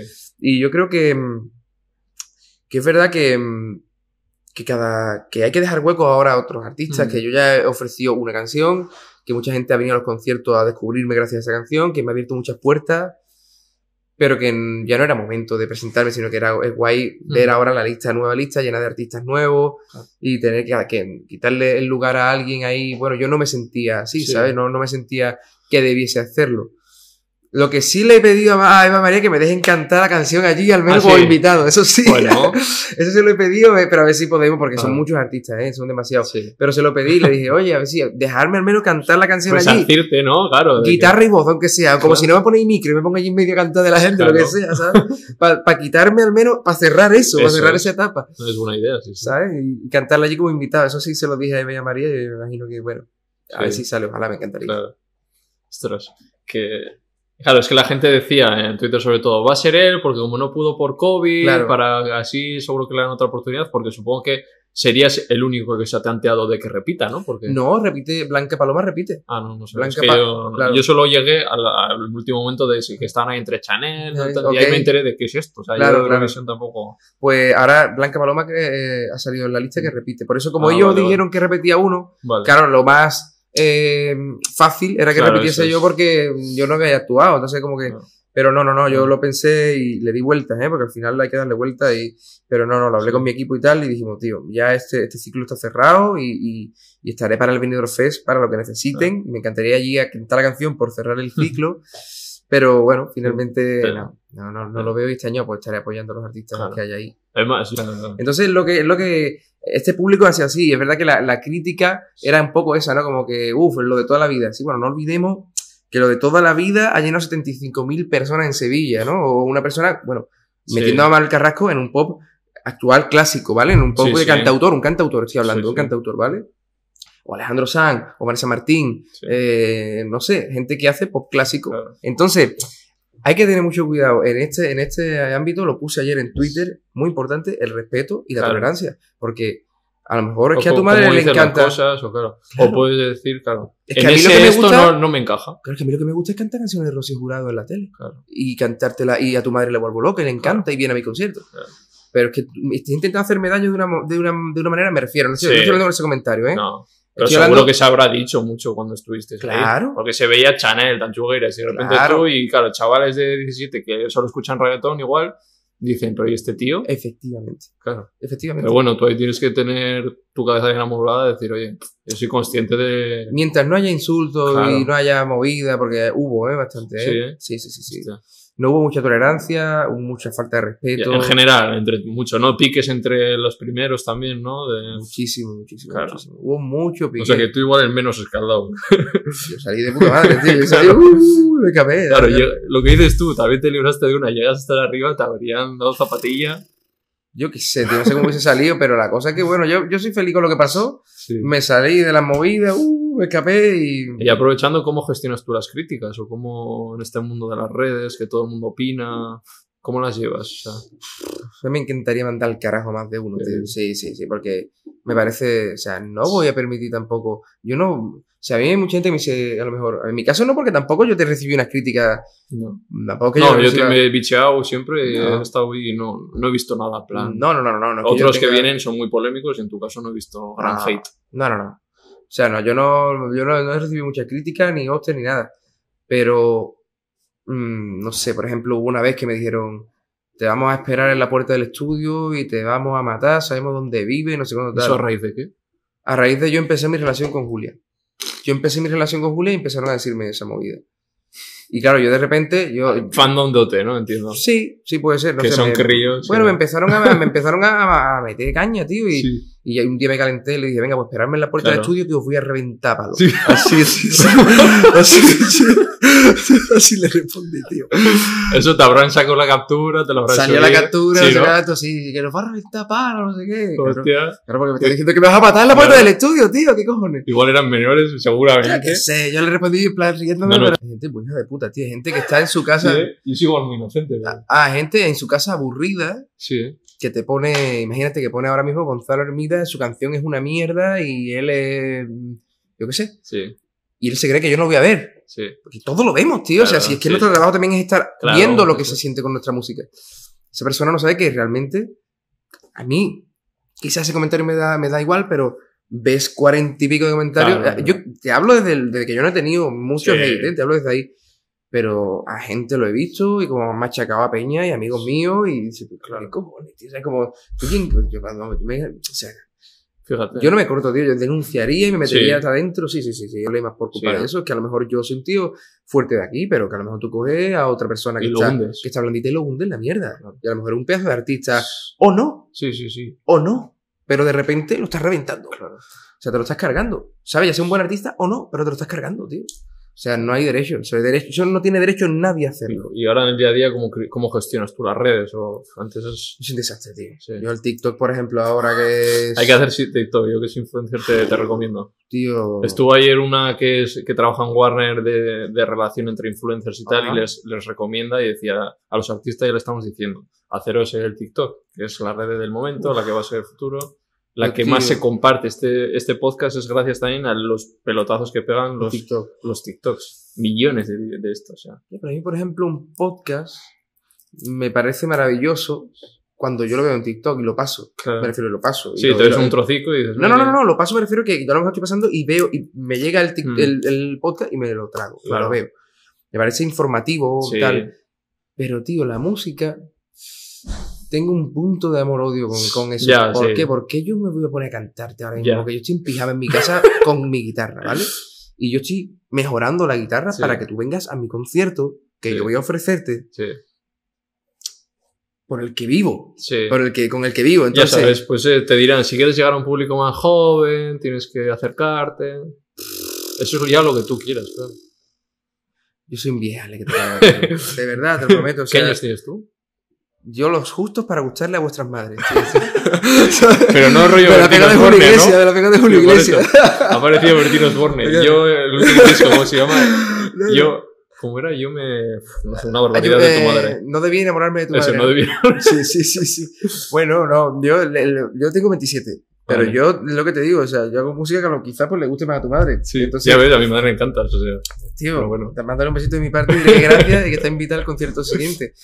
Eh, la movida es que al final... eh, bueno, tú tienes que tener claro que si es, no te sale, no te sale. a mí TikTok, yo no me sale natural. Claro. Mira que yo, yo, yo cuento muchos chistes y soy el tipo... Ya, que yo tengo- el WhatsApp. Claro, de mucho intento sacar el aje, ¿no? De Cádiz, Sí. como dice, e intento ser un poquito más sinvergüenzón y tal. Pero es verdad que, que, que en los conciertos, cuando Sí. tengo a la gente delante, que es cuando yo me, ¿sabes? Yo intento, pues ahí es donde yo me meto, pero yo me veo en casa así con el teléfono, hola, ¿qué Ya. tal? ¿Sabes? Perdón por No, no, todo. no. Eh, yo me veo en casa con el teléfono así, poniéndome, cantándole, Ya es raro, sí. y yo no me veo, tío. Ya. O sea, es que no me veo de verdad nada. Y me veo ahí poniendo cara y, y digo, pero ¿por qué me estoy grabando cantando? ¿Pero por qué? Si no me gusta, sé que es como, no, hay que vengan a verme a los conciertos tal. Que, que para llegar a, a público más Claro, joven es. hay que hacerlo. Bueno, O pues subir yo- clips de tu concierto, algún trocito. Eso es lo que hago. Sí, ¿no? Ahora no funciona una mierda. No funciona una mierda. Y a Diego lo tengo quemado. O sea, Diego está todos los días, haz TikTok, haz TikTok, haz TikTok. Y no. Sí, ya todos los artistas, hasta el más puro puritano que ves está, es que. Pero sí. Pero no. Caerá, caerá. Nada. No, tío, es que no me llevo bien. Y luego me hace mucha gracia, ¿eh? Me Sí, parece claro. una- de una ingenio... De una ingen... Sí. Ingenuidad, no. Tío, de un Ingenio, que ingenio. mucho Eso, ingenio. de tener mucho ingenio, hacer los vídeos que se suben, tío. Por ejemplo, yo ahí veo conciertos y me y digo, joder, qué guapo el ambiente, ya me motiva a ir. Sí. Y ha, ha habido gente que ve, por ejemplo, Dani Fernández me sale mogollón, que me gusta mucho, y digo, quiero ir porque ya veo el rollo. Ya. Entonces tú, si tienes algo, como has dicho antes, de que se transmite mucho en tu concierto, seguro que si ve a alguien, dice, "Jo- hostia, qué guay, quiero ir ahí. Yo, por ejemplo, he visto a Dani y digo, hostia, cómo lo da todo, quiero ir a un concierto. Puede ser que quizás sí, tenga que subir más clips de los conciertos. De hecho, este Mm. año en la gira que queremos hacer, Diego lo dijo el otro día, de llevar a alguien que grabe bien el Claro, concierto, que grabe todo bien, para poder hacer pequeños resúmenes y subirlo a... Yo a por un módico precio. ¡Eh, lo tenemos! Oye, cuidado, ¿eh? Ya, así me invitáis según esto, vamos a ver el concierto. Yo que soy influencer. Ya ha empezado diciendo que me invitáis. Ha empezado con un módico precio y ahora sí me invitáis. Eso no sé es, qué, ya he dicho, ¿qué Una cojones, jambita, no sé qué. Una cerveza, en mi cámara y unas Ay. cervezas está hecho. Ay, ay, ay, ay, ay. Eso es sí. Vale, pues dejamos Benidorm Fest, ya ha cerrado el ciclo. Eh, vamos con un segundo nombre. Cádiz.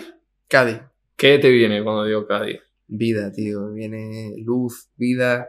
He visto sobre todo, Cádiz me refiero a, he visto una canción que le hiciste para el, para el fútbol. ah, Cádiz Club de. Fútbol, ¿no? En general, todo eso, ¿no? sí, Es a ver, yo por mi Cádiz vivo y muero donde sea, como dice la canción. muy bonita, es muy bonita. ¿Te gusta? canción, Sí, Sí, sí. bueno, esa canción la hice también con Vicente Esteban y, y bueno, es que mi Cádiz, yo... Siempre bueno, los que sois ahí, eh, sois muy futboleros de, de ese equipo, ¿no? O sea, Sufrimiento del carajo. la gente que he conocido es como, ostras, Sufrimiento. Tú eres futbolero, tío.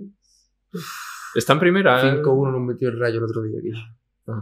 Este es medio Vallecas, ¿eh? Entonces, Sí. ese es el enemigo, ¿eh? ¿Estuviste allí o qué?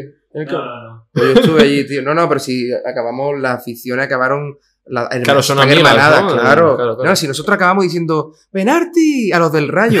o sea, pidiendo penalti para el Rayo. Los del Rayo Claro. acabaron aplaudiéndonos a la gente. Yo estaba allí en el campo. Sí. Yo no soy muy futbolero, Mm.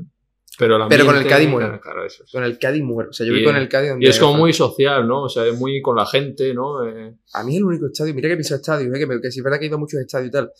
es el único estadio de, de- de- bueno, del mundo, no he ido a, Sí, por de los pocos. claro, que cuando entras, tío, está la gente cantando tanto que se te pone el brillo de punta. Sí. También yo es que he ido, o sea, esto viene de generaciones atrás. O sea, mi abuelo llevaba a mi padre, mi padre me lleva a mí, Claro, claro. ¿sabes? Yo llevaré a mi perrito porque hijos Mm. no tengo. Entonces, pero me refiero que, que al final es generacional, ¿no? Y es una movida muy de emoción, no sé, muy Sí. emocionante. Y, A mí lo que me gusta es porque veo, bueno, yo soy un poquito rojo Ajá. y les veo que son muy de como vallecas, ¿no? Sí, muy sí, sí, izquierdas sí, sí, sí, sí. y me gusta la ese rollo, del ¿no? Cádiz, sí, la del Cádiz Comprometidas siempre, ¿no? O sea, súper. Y además tienen una fuerza, tío. O sea, lo, lo vea, lo- lo- los aficionados del Cádiz, tío. Además que tienen como un. Tío, puede ser que a lo mejor. eh, es que en Cádiz pasa hasta eso, tío. De decir, a lo mejor no tengo este, este fin de semana para salir a tomarme tal, no sé tal, pero el carnet del Cádiz lo tengo. ¿Sabes qué te quiero decir? Sí. Como a lo mejor no puedo salir con los niños a tal, pero el carnet del Cádiz, eso va a muerte, ¿sabes? Y a mí me pasa un poco lo mismo de que yo con el Cádiz, bueno, tengo todos los carnets en casa desde, desde pequeño. Y cuando hablé con ellos para hacerle la canción, Claro. para dedicarle el tema y tal, y les gustó a la afición fliparon. y... Sí, sí, sí, sí, sí. No, la afición me ha tratado de maravilla, o sea, Sí. de maravilla. De hecho, en el estadio la pone y la gente la canta y. Vamos. ¿Has, cantado tú ahí alguna vez en el estadio del no, está, está, por, está por cerrar. Eso Va, tenía va. que ser un sueño para ti, ¿no? Imagínate, tío.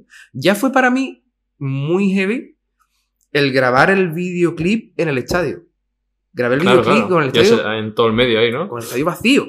sea, era muy heavy. El silencio que había en el estadio era como, pero si yo cada vez he venido aquí, ¡ah! Era- Y de repente verte allí, ¿sabes? En el estadio vacío, cantando, haciendo el playback de una canción para acá, y yo estaba casi llorando, ¿eh? Estaba muy emocionado. Eso ha sido un evento muy bonito y ha sido un, un- un hito este año muy Sí. guay, que nos han traído cosas muy bonitas. ¿Qué otros conciertos has tocado este año que has dicho, wow? O sea, Eventos, dice, sí. por ejemplo. Le canté a para mí el mejor compositor del mundo, una canción suya, a Manuel Alejandro, tío. O Ajá. sea, Manuel Alejandro es compositor de, Sí.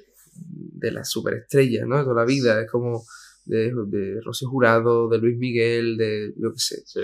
Pues yo canté en Telecinco Mi Amante Amigo y sus hijas le pusieron el vídeo. Ah, Y él, y él, claro, pues luego me llamó a la Diputación de Cádiz porque le hacían el homenaje de darle hijo predilecto, hacerle hijo predilecto de Cádiz. Claro, cuando a mí me llaman para cantarle ahí, Yo tuve que hacer- amigo. eso es, eso es, eso es, efectivamente. Y tuve que hacer un cambio de gira porque la gira mía empezaba en Almería, o sea, lejos Almería. En verdad no es que esté Sí. que está mal No, comunicada. Sí, sí, No está claro. mal comunicada. Pero claro, yo tenía que hacer. Yo, nosotros íbamos Madrid-Almería y lo que hicimos fue Madrid-Cádiz, Cádiz-Almería, Almería-Cádiz, Cádiz-Sevilla, Sevilla-Cádiz. Eso fue en un fin de semana.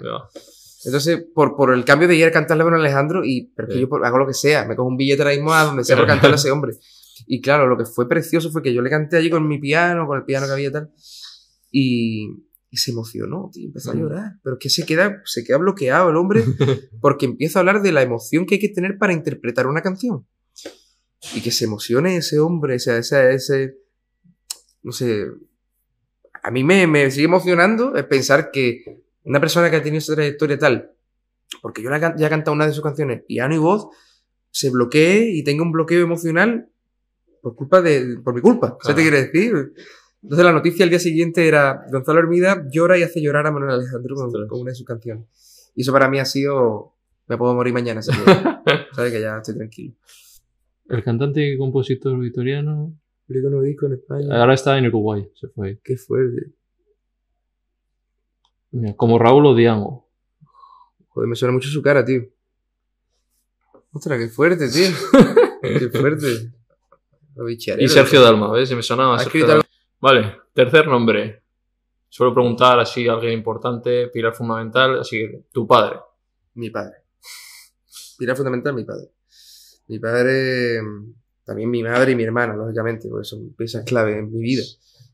De hecho, forman parte de, de todo, de Mm. todo, ¿sabes? Pero es verdad que mi padre ha sido mucho el motor que ha, que me ha ido pinchando el culete para tirar para adelante, ¿sabes? Y de hecho él aprendió a ser técnico de sonido. Bueno, técnico, no Mm. estudió, ¿vale? Sí. No, no, no, no que fuese técnico. Pero él aprendió a manejar la mesa de sonido para acompañarme en los conciertos y que el sonido estuviese perfecto y Sí. él y estaba todas las noches leyéndose el manual de la, de la mesa O sea, de él es músico, entiendo, no tiene nada que ver. Además, él trabaja en astillero, o sea, mi padre trabaja en, en rota, vamos. Ostras. Sí, sí, sí, sí, o sea que no. No, no, no, no tiene nada que ver con la. con la. Mm. con la. con la música. De hecho, tienen un oído enfrente del otro, vamos. Pero, pero bueno, la- pero él me ha sido muy impulsor. Y gracias a todo lo que te digo, que me ha abierto mucho camino al principio de descubrir cosas. Y luego me ha, me, me- que me ha sido motor, tío. O sea, yo, Y ahora te apoyas en ellos, ¿no? En tu familia y... mi padre sigue trabajando conmigo. O sea, mi padre Sí. sigue tomando decisiones y es muy importante, clave. Habla mucho con Diego. Mi padre, no, no, mi padre está muy involucrado. Eh, están- te van a relegar rápido, ¿eh? Mi padre está muy involucrado en mi equipo. Muy, muy, Sí. muy involucrado. O sea, sin él no se toma una decisión, ¿eh? Este lado. Y toma buenas decisiones. ¿Eh? Toma buenas decisiones él. O te aconseja bien. Acon- Me da herramientas para tomar buenas decisiones, nunca me presiona. Vale. Me da buenas herramientas para tomar buenas decisiones y es un tipo muy coherente y, y con mucha lógica, siempre va con pies de plomo. Me parece la persona a la que más admiro del mundo. Vale. Pues acabo los tres, el bloque de los tres nombres. ¿Cómo, ¿Qué objetivos tienes de aquí en adelante? O sea, ¿cómo te estás visualizando? Eh, ahora mismo me visualizo si- mm, fluyendo como sigo fluyendo. O sea, no tengo un objetivo, tengo, unos, tengo objetivos, ¿no? Lógicamente, seguir escribiendo buenas canciones, eh, pues, no sé, seguir trabajando con artistas a los que admiro, seguir con mi disco y que este disco salga bien, e intentar luchar el 200% que quepa en Mm. él, porque me he dejado la vida estos dos años componiéndolo, produciéndolo, luchándolo, sacando canciones, metiendo nuevas, gastándome el dinero, porque al final es independiente, Sí, sí. y yo me he gastado la pasta en esto. Y Y te rayan los números de... me rayan, me raya un concierto en el que la gente esté callada. Sí. Pero, un pero los números no me rayan. Los números, los números son números. Pero la gente cantando tu canción, Claro, eso no, sé son quién me decía. A mí me da igual que en Instagram me sigan 200.000 personas y luego a mi concierto yo quiero que vengan mil por lo menos, ¿o ¿sabes? Que fíjate cuánto es, ¿no? Pero Mil no- personas, me tiráis por mil eso, personas. no ¿De qué que- sirve que cuánta gente te siga o te escuches y luego... Mi recompensa este año ha sido eh, en, el- en los conciertos. Yo arrancaba con la primera canción, que era mi primero del disco Ignífugo. Yo arrancaba con la primera canción y la gente arrancaba conmigo a cantarla. Desde la primera hasta la última. Yo hubiese en la sala 50 personas, 150, 300 o 1000. Da igual. Y has dicho también teatro, ¿te gustaría...? Esa es mi meta. Claro. Es mi meta a largo plazo. Vale. Mi equipo lo sabe y estamos poniendo el foco en eso. Vale. Y en como que- un rollo más acústico... Bueno, claro, al final Sí, incluso un punto teatral. Sí, ¿eh? Un puntito. Un puntito teatral. No, no estoy hablando Con de. espectáculo... Mm, Bueno, no un espectáculo, sino una, una conversación, una movida, Vale. porque yo, a mí me gusta mucho expresarme y en el escenario me Claro, y tú muy sabes, vivo. si las compones tú, puedes explicar de dónde viene, ¿no? Cada Claro, canción. eso es, y darle un escenario a cada canción, darle su momento a cada canción.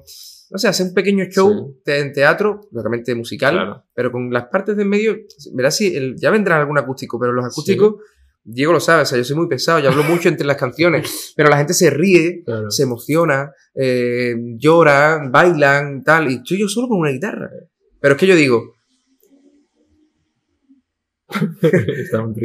yo pienso, imagínate un show de un tipo con una guitarra solo, una hora y media, Ya. es infumable.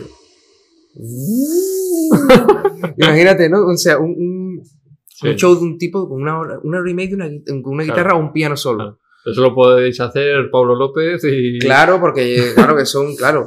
Pero yo, por ejemplo, en mi caso, doy un poquito de. Hablo con la gente y Sí. aprovechando que es un acústico. Claro. Cuando voy con banda es diferente, porque cuando voy con banda ya está el directo musical. Uno, de, ah, pom, pom, y ya está sonando, ¿sabes? es. Entonces, cuando vienen con guitarra es. Estamos en el salón de casa, vamos a disfrutar, habéis venido aquí, habéis comprado una entrada por escuchar lo que tengo que contaros, os voy a contar cosas, tal, y la gente sale muy contenta. Y es verdad que lo que me has preguntado, ¿no? ¿Te rayan los números? Y dices tú, no me rayan nada, porque cuando luego viene al, al concierto, ya sean Sí. 50 personas, y esas 50 Sí. personas te compran el disco, se saben tus canciones, te compran merchandising, Ya ya, está, ¿no? está. Si Más es que, estadios más grandes, o eso no. es que yo no pienso en estadio, Claro. nunca me he visto en estadio. No, claro. Nunca, nunca, nunca Tú me te he ves visto en teatro. en claro. teatro. Mira. Nunca me he visto en estadio, ¿eh? Nunca, jamás. No, no, es que no soy capaz de, de visualizarlo. Me puedo ver en algún evento, en Sí. alguna movida de alguna radio, pero, pero Sí. nunca me he visto en estadio. Vale. No. Que se da la, la ocasión y surge. Claro, mira, ahí donde el Cádiz. pues pondré un doble, yo cantaré detrás porque me da mucho miedo. no, pero, pero bueno, yo qué sé. O sea, Aparte de mí es que el sonido del teatro me gusta. Me gusta que Mm. todo esté correcto, el sonido, esto. Yo soy muy Sí. pesado con el Es sonido. que el teatro tiene una esencia especial, ¿eh? Muy especial. Y el teatro se puede saltar, ¿eh? Sí, se puede yo ahí en teatro he escuchado a Leiva y ya ves tú que no tiene Claro. acústico nada. O Dani pero, Martín, pero tío. sí, oye, yo, vamos, he ido a dos de teatro y otro de esto y para mí la, el aura que se crea en el teatro es especial. no Es sé. muy especial, muy especial. Dani Martín, bueno, fueron mis padres, enviaron vídeos, Sí. la gente delante saltando y mis padres allí, digo, tío, qué guapo. En un teatro, ¿sabes? Y digo, joder, esto es lo que, eso es lo que yo quiero. Eso es lo esa es mi meta. Vale. Y luego colaboraciones. ¿Con qué, como cantante, con qué artistas sueñas o te gustaría corto o largo plazo? Uf, hay mucha gente a la que admiro, tío. ¿Con Eh, quién has estado ya? Para que la gente sepa. Que has estado, lo hemos dicho con Andrés de. ¿Se llama ¿Con quién he Andrés de colaborado? Vicio? Sí, con Andrés, Andrés de Vicio. con Andrés, con Funambulista he colaborado también. ¿Alguna canción con Pablo Alborán en un directo? En directo, colabor- en directo he colaborado con Vanessa Martín, con Pablo Alborán, eh, con David de María, eh, con ¿Qué- Guille Martínez. ¿Qué tal con todos esos? ¿Cómo fue la experiencia? Pues yo cada vez estoy más de espalda a la cámara que sí, pues, la, pues la verdad que increíble. Con O sea, Pablo fue- Pablo es ser- impresionante, tío, pero es que es impresionante. Y, y ya no te lo digo ya, ya como fan, ya, ya, ya como, como músico, como, como fan y como persona, Persona. aparte, ya como todo, tío. O sea, me parece un tipazo.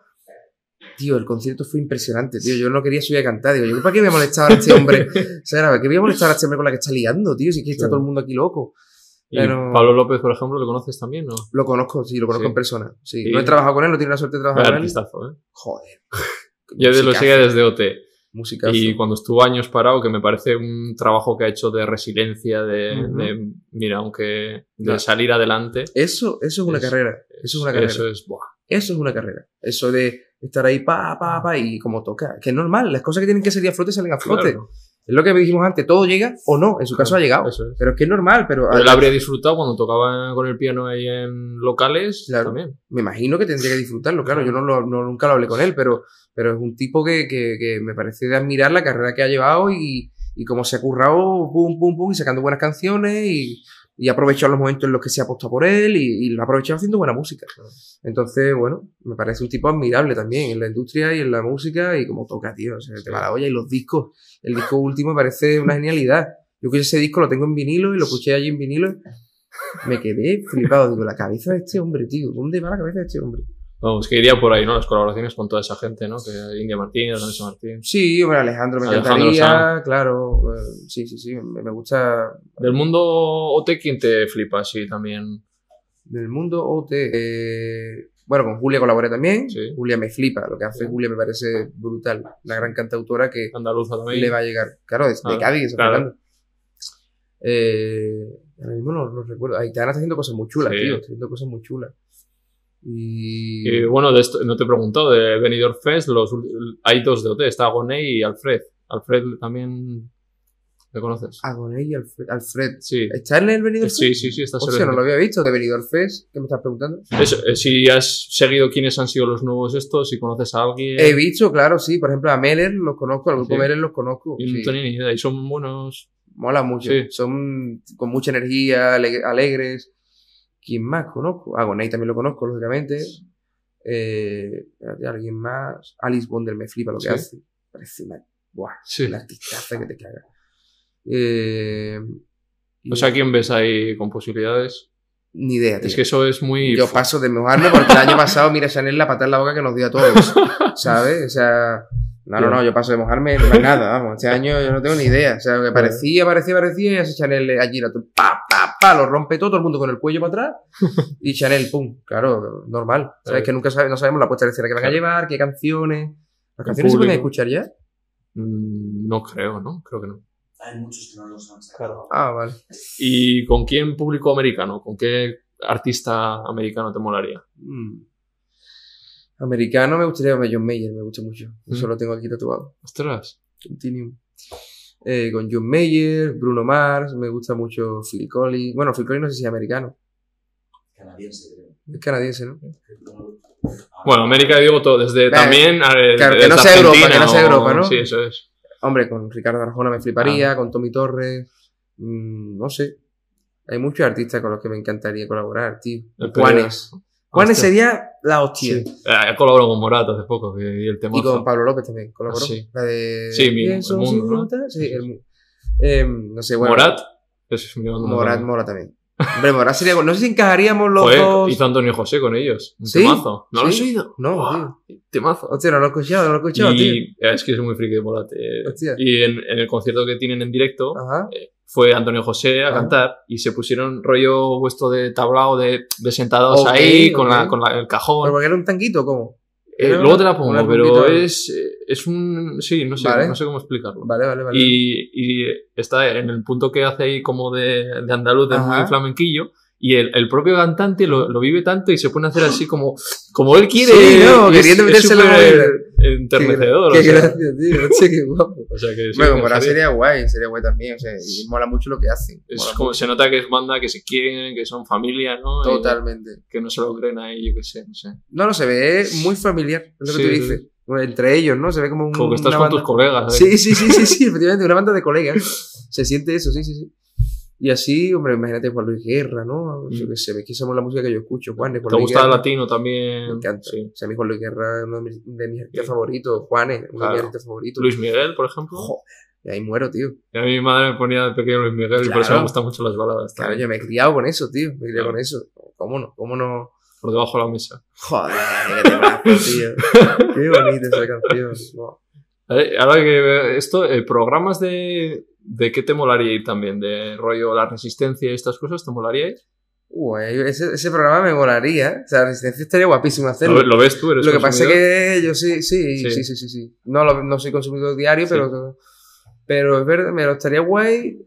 O sea que yo sí también... Oh, da miedo ir ahí. No, pero que yo tengo el punto de Cádiz, de da caña y de guasa, Ya, y él también, el claro. broncano No, si vas ahí vas a, que- a recibir, o sea, Claro, el problema, o, o voy a recibir, o como, como me pongo yo O te caña a también. Claro, yo estoy con mis colegas, yo soy el más cargante del mundo, Sí. ¿eh? Como todo el rato haciendo bromas. Entonces, con mis colegas los tengo fritos, fritos, fritos. Entonces, un broncano pues, estaría guay, podría ser un tiro de afloja ahí chulo, yo creo. podría ser gracioso, sí. Sí, sí, yo creo que sí. vale, y ya acabando, ¿qué es para ti el éxito?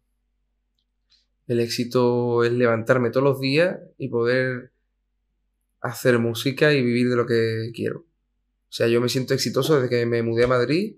El éxito para mí, no, lo voy a definir de otra manera. El éxito es simplemente poder estar navegando en búsqueda de lo que quiero. Eso es para mí el éxito. El poder estar navegando en busca de lo que quiero. El no estar en ningún puerto parado o sin ganas, sin tener motivaciones, sin tener, sino tener las cosas claras y poder alzar las velas, echar el barco, el barco al agua y poder diariamente estar navegando en búsqueda de eso. Eso se llama también ilusión, ¿no? Porque es lo que te hace cada día. Tener la ilusión, sí, tener, es. tener la Es que ilusión. es lo que nos hace ser felices o, o una motivación, ¿no? Totalmente. Es que si no la tienes es donde Para cae. mí el éxito es el que tiene motivación. Claro, Porque, totalmente. porque la motivación te lleva a una, a una Claro, felicidad es. y, y- y a un fracaso y a una tal, te lleva a, lo que, a vivir. Mm. Y, y el ser, mm, para mí ese es el éxito. Y que mi padre, mis padres de pequeño me apoyaran, eso fue un éxito, que me llevaran a tantos sitios para saber qué es lo que quería, que, que, que haya gente que se pare a escuchar mis canciones, una persona en el mundo se pare a escuchar mi canción, es exitoso, que, que me salgan canciones es, es éxito. Yo celebro un día, yo celebro que hoy pudiera escribir una canción. Si yo termino una canción hoy, la celebro. Me parece, y me, me voy a dormir feliz porque he sido capaz de escribir una canción, que es algo Mm. que quiero en mi vida. Y yo, para mí, ese es el éxito. Vale, pues vamos con las tres últimas preguntas que hago a todo el mundo. Vale. La primera, música favorita, que ya hemos contado un poco, pero bueno, música y serie favorita. Vamos con la música. ¿Vale? Mi música favorita es el pop, tío, y las baladas y... Pero alguien concreto, Ah, que, con quien tú te quedes. Te digo, tienes 24 horas de vida, ponte la música que quieras. ¿Te puedo decir varios? Sí.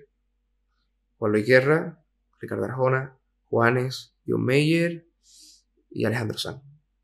De Alejandro Sanz, ¿cuál es la que más te llega?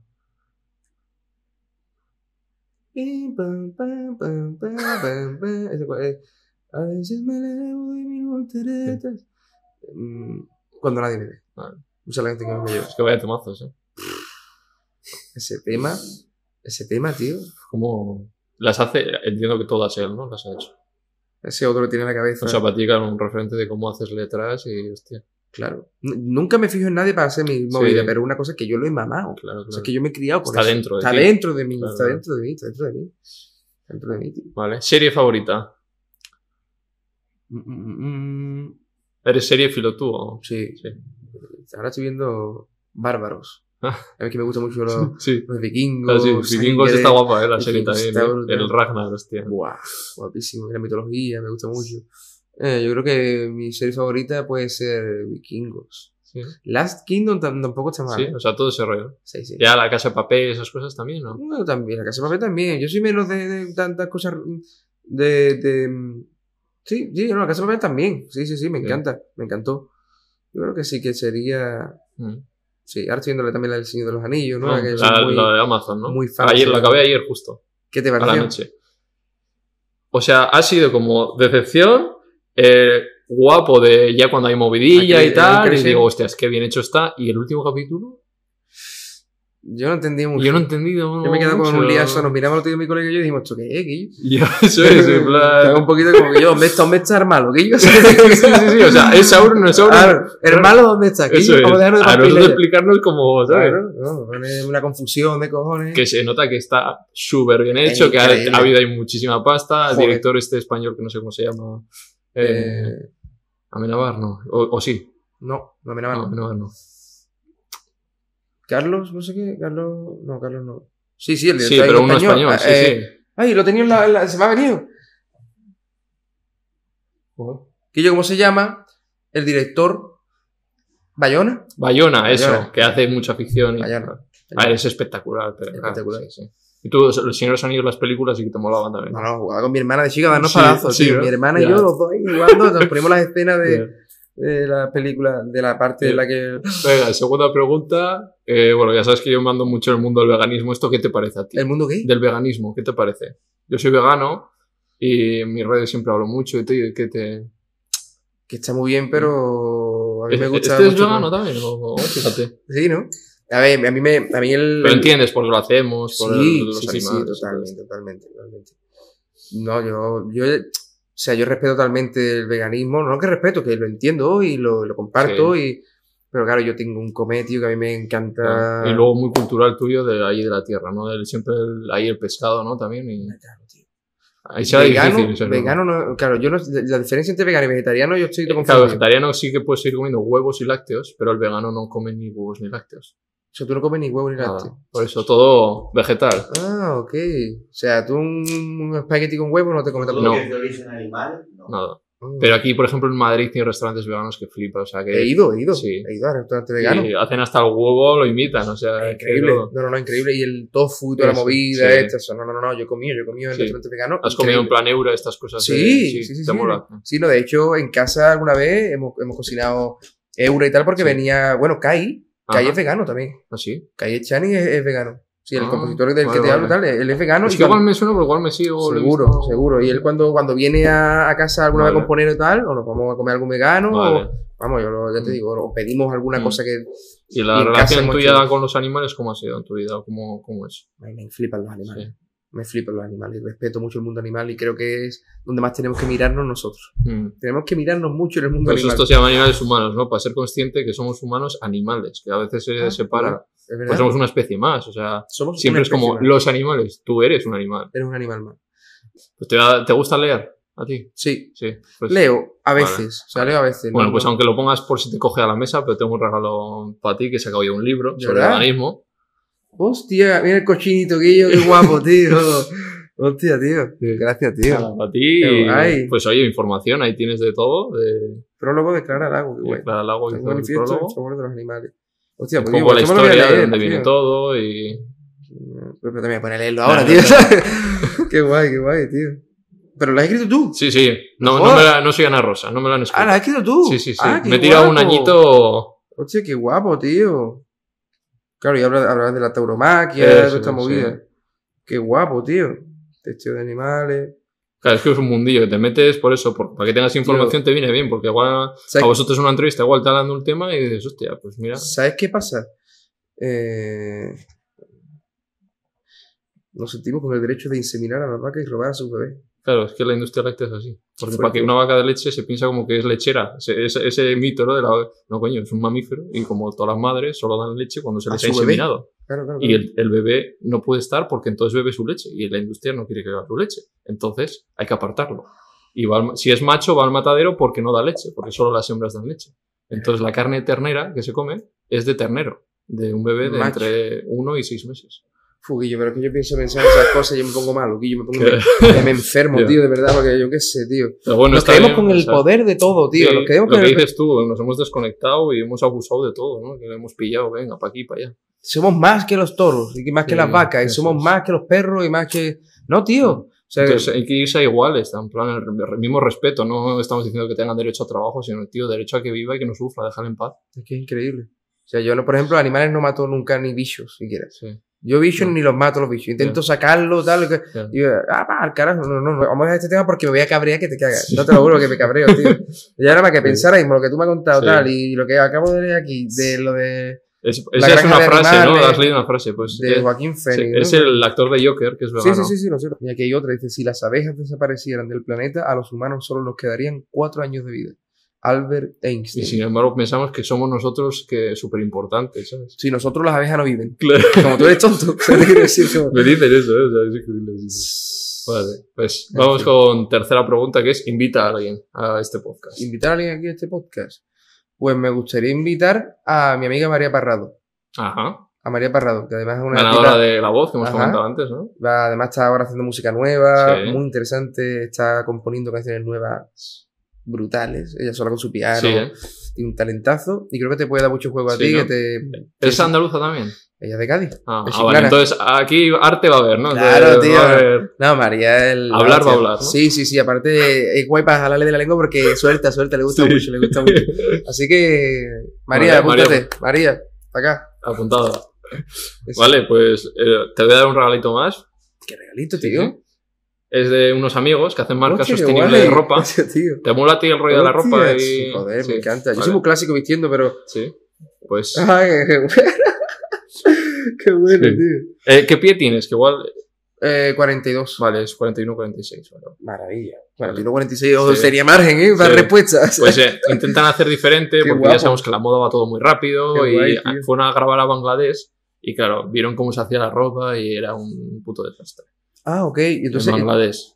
Claro, todos niños produciendo tal. Entonces vinieron ellos y dijeron, vamos a hacerlo aquí bien, Qué tío. guapo. Y tío. entonces, pues lo hacen todos ellos aquí. Qué maravilla. Están guapísimos, ¿eh? Y es buena tela, sí, Hay ya que verás. darle las gracias, darle las gracias de mi parte. Basque, son vascos. Ok.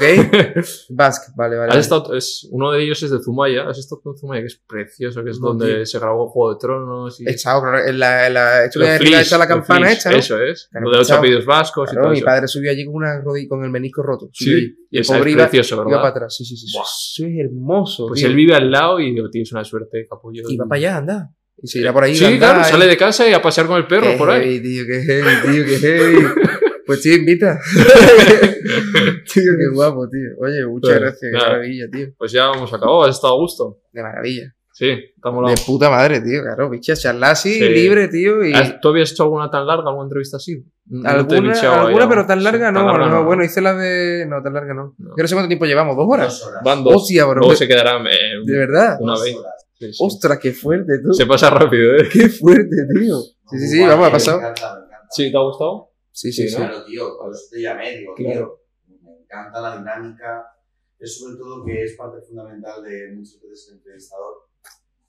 Que busques lo que busques a la hora de preguntar, que el artista se siente a gusto. Que para mí, para mí eso es lo primero. O sea, es no- simplemente eso. Tú puedes tirar, tú puedes tal, pero es que se sienta a gusto Claro. y él, Es entonces va cuando él va a hablar de lo que quiera. él te lo va a contar, te va a filtrar, te va Claro. a decir lo que quiera decir. No, pero yo he hablado súper libre hoy, ¿eh? Me refiero. No, claro.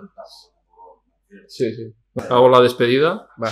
Pues nada, que ha sido para mí un placer. Es- eh, Quedo la invitación. Yo soy como ese que dices, tengo una casa en Cuenca cuando quieras. No, no, que yo voy al concierto. Cuento contigo, cuento Sí. contigo. Pero viene y además curra, te metes ahí a currar con nosotros a Yo te grabo porque ya controlo mucho los reels, Se los viene de TikTok gira y con nosotros. Ah, de Reel y de TikTok. Claro, Todo, por eso todo. mismo le he dicho de Claro, es que es- que va y Claro. Uno de estos que toques por Madrid. eh, Pues, o sea, apuntado. Madrid dice, te lo vamos a llevar por España. Vamos a hacer la gira con él.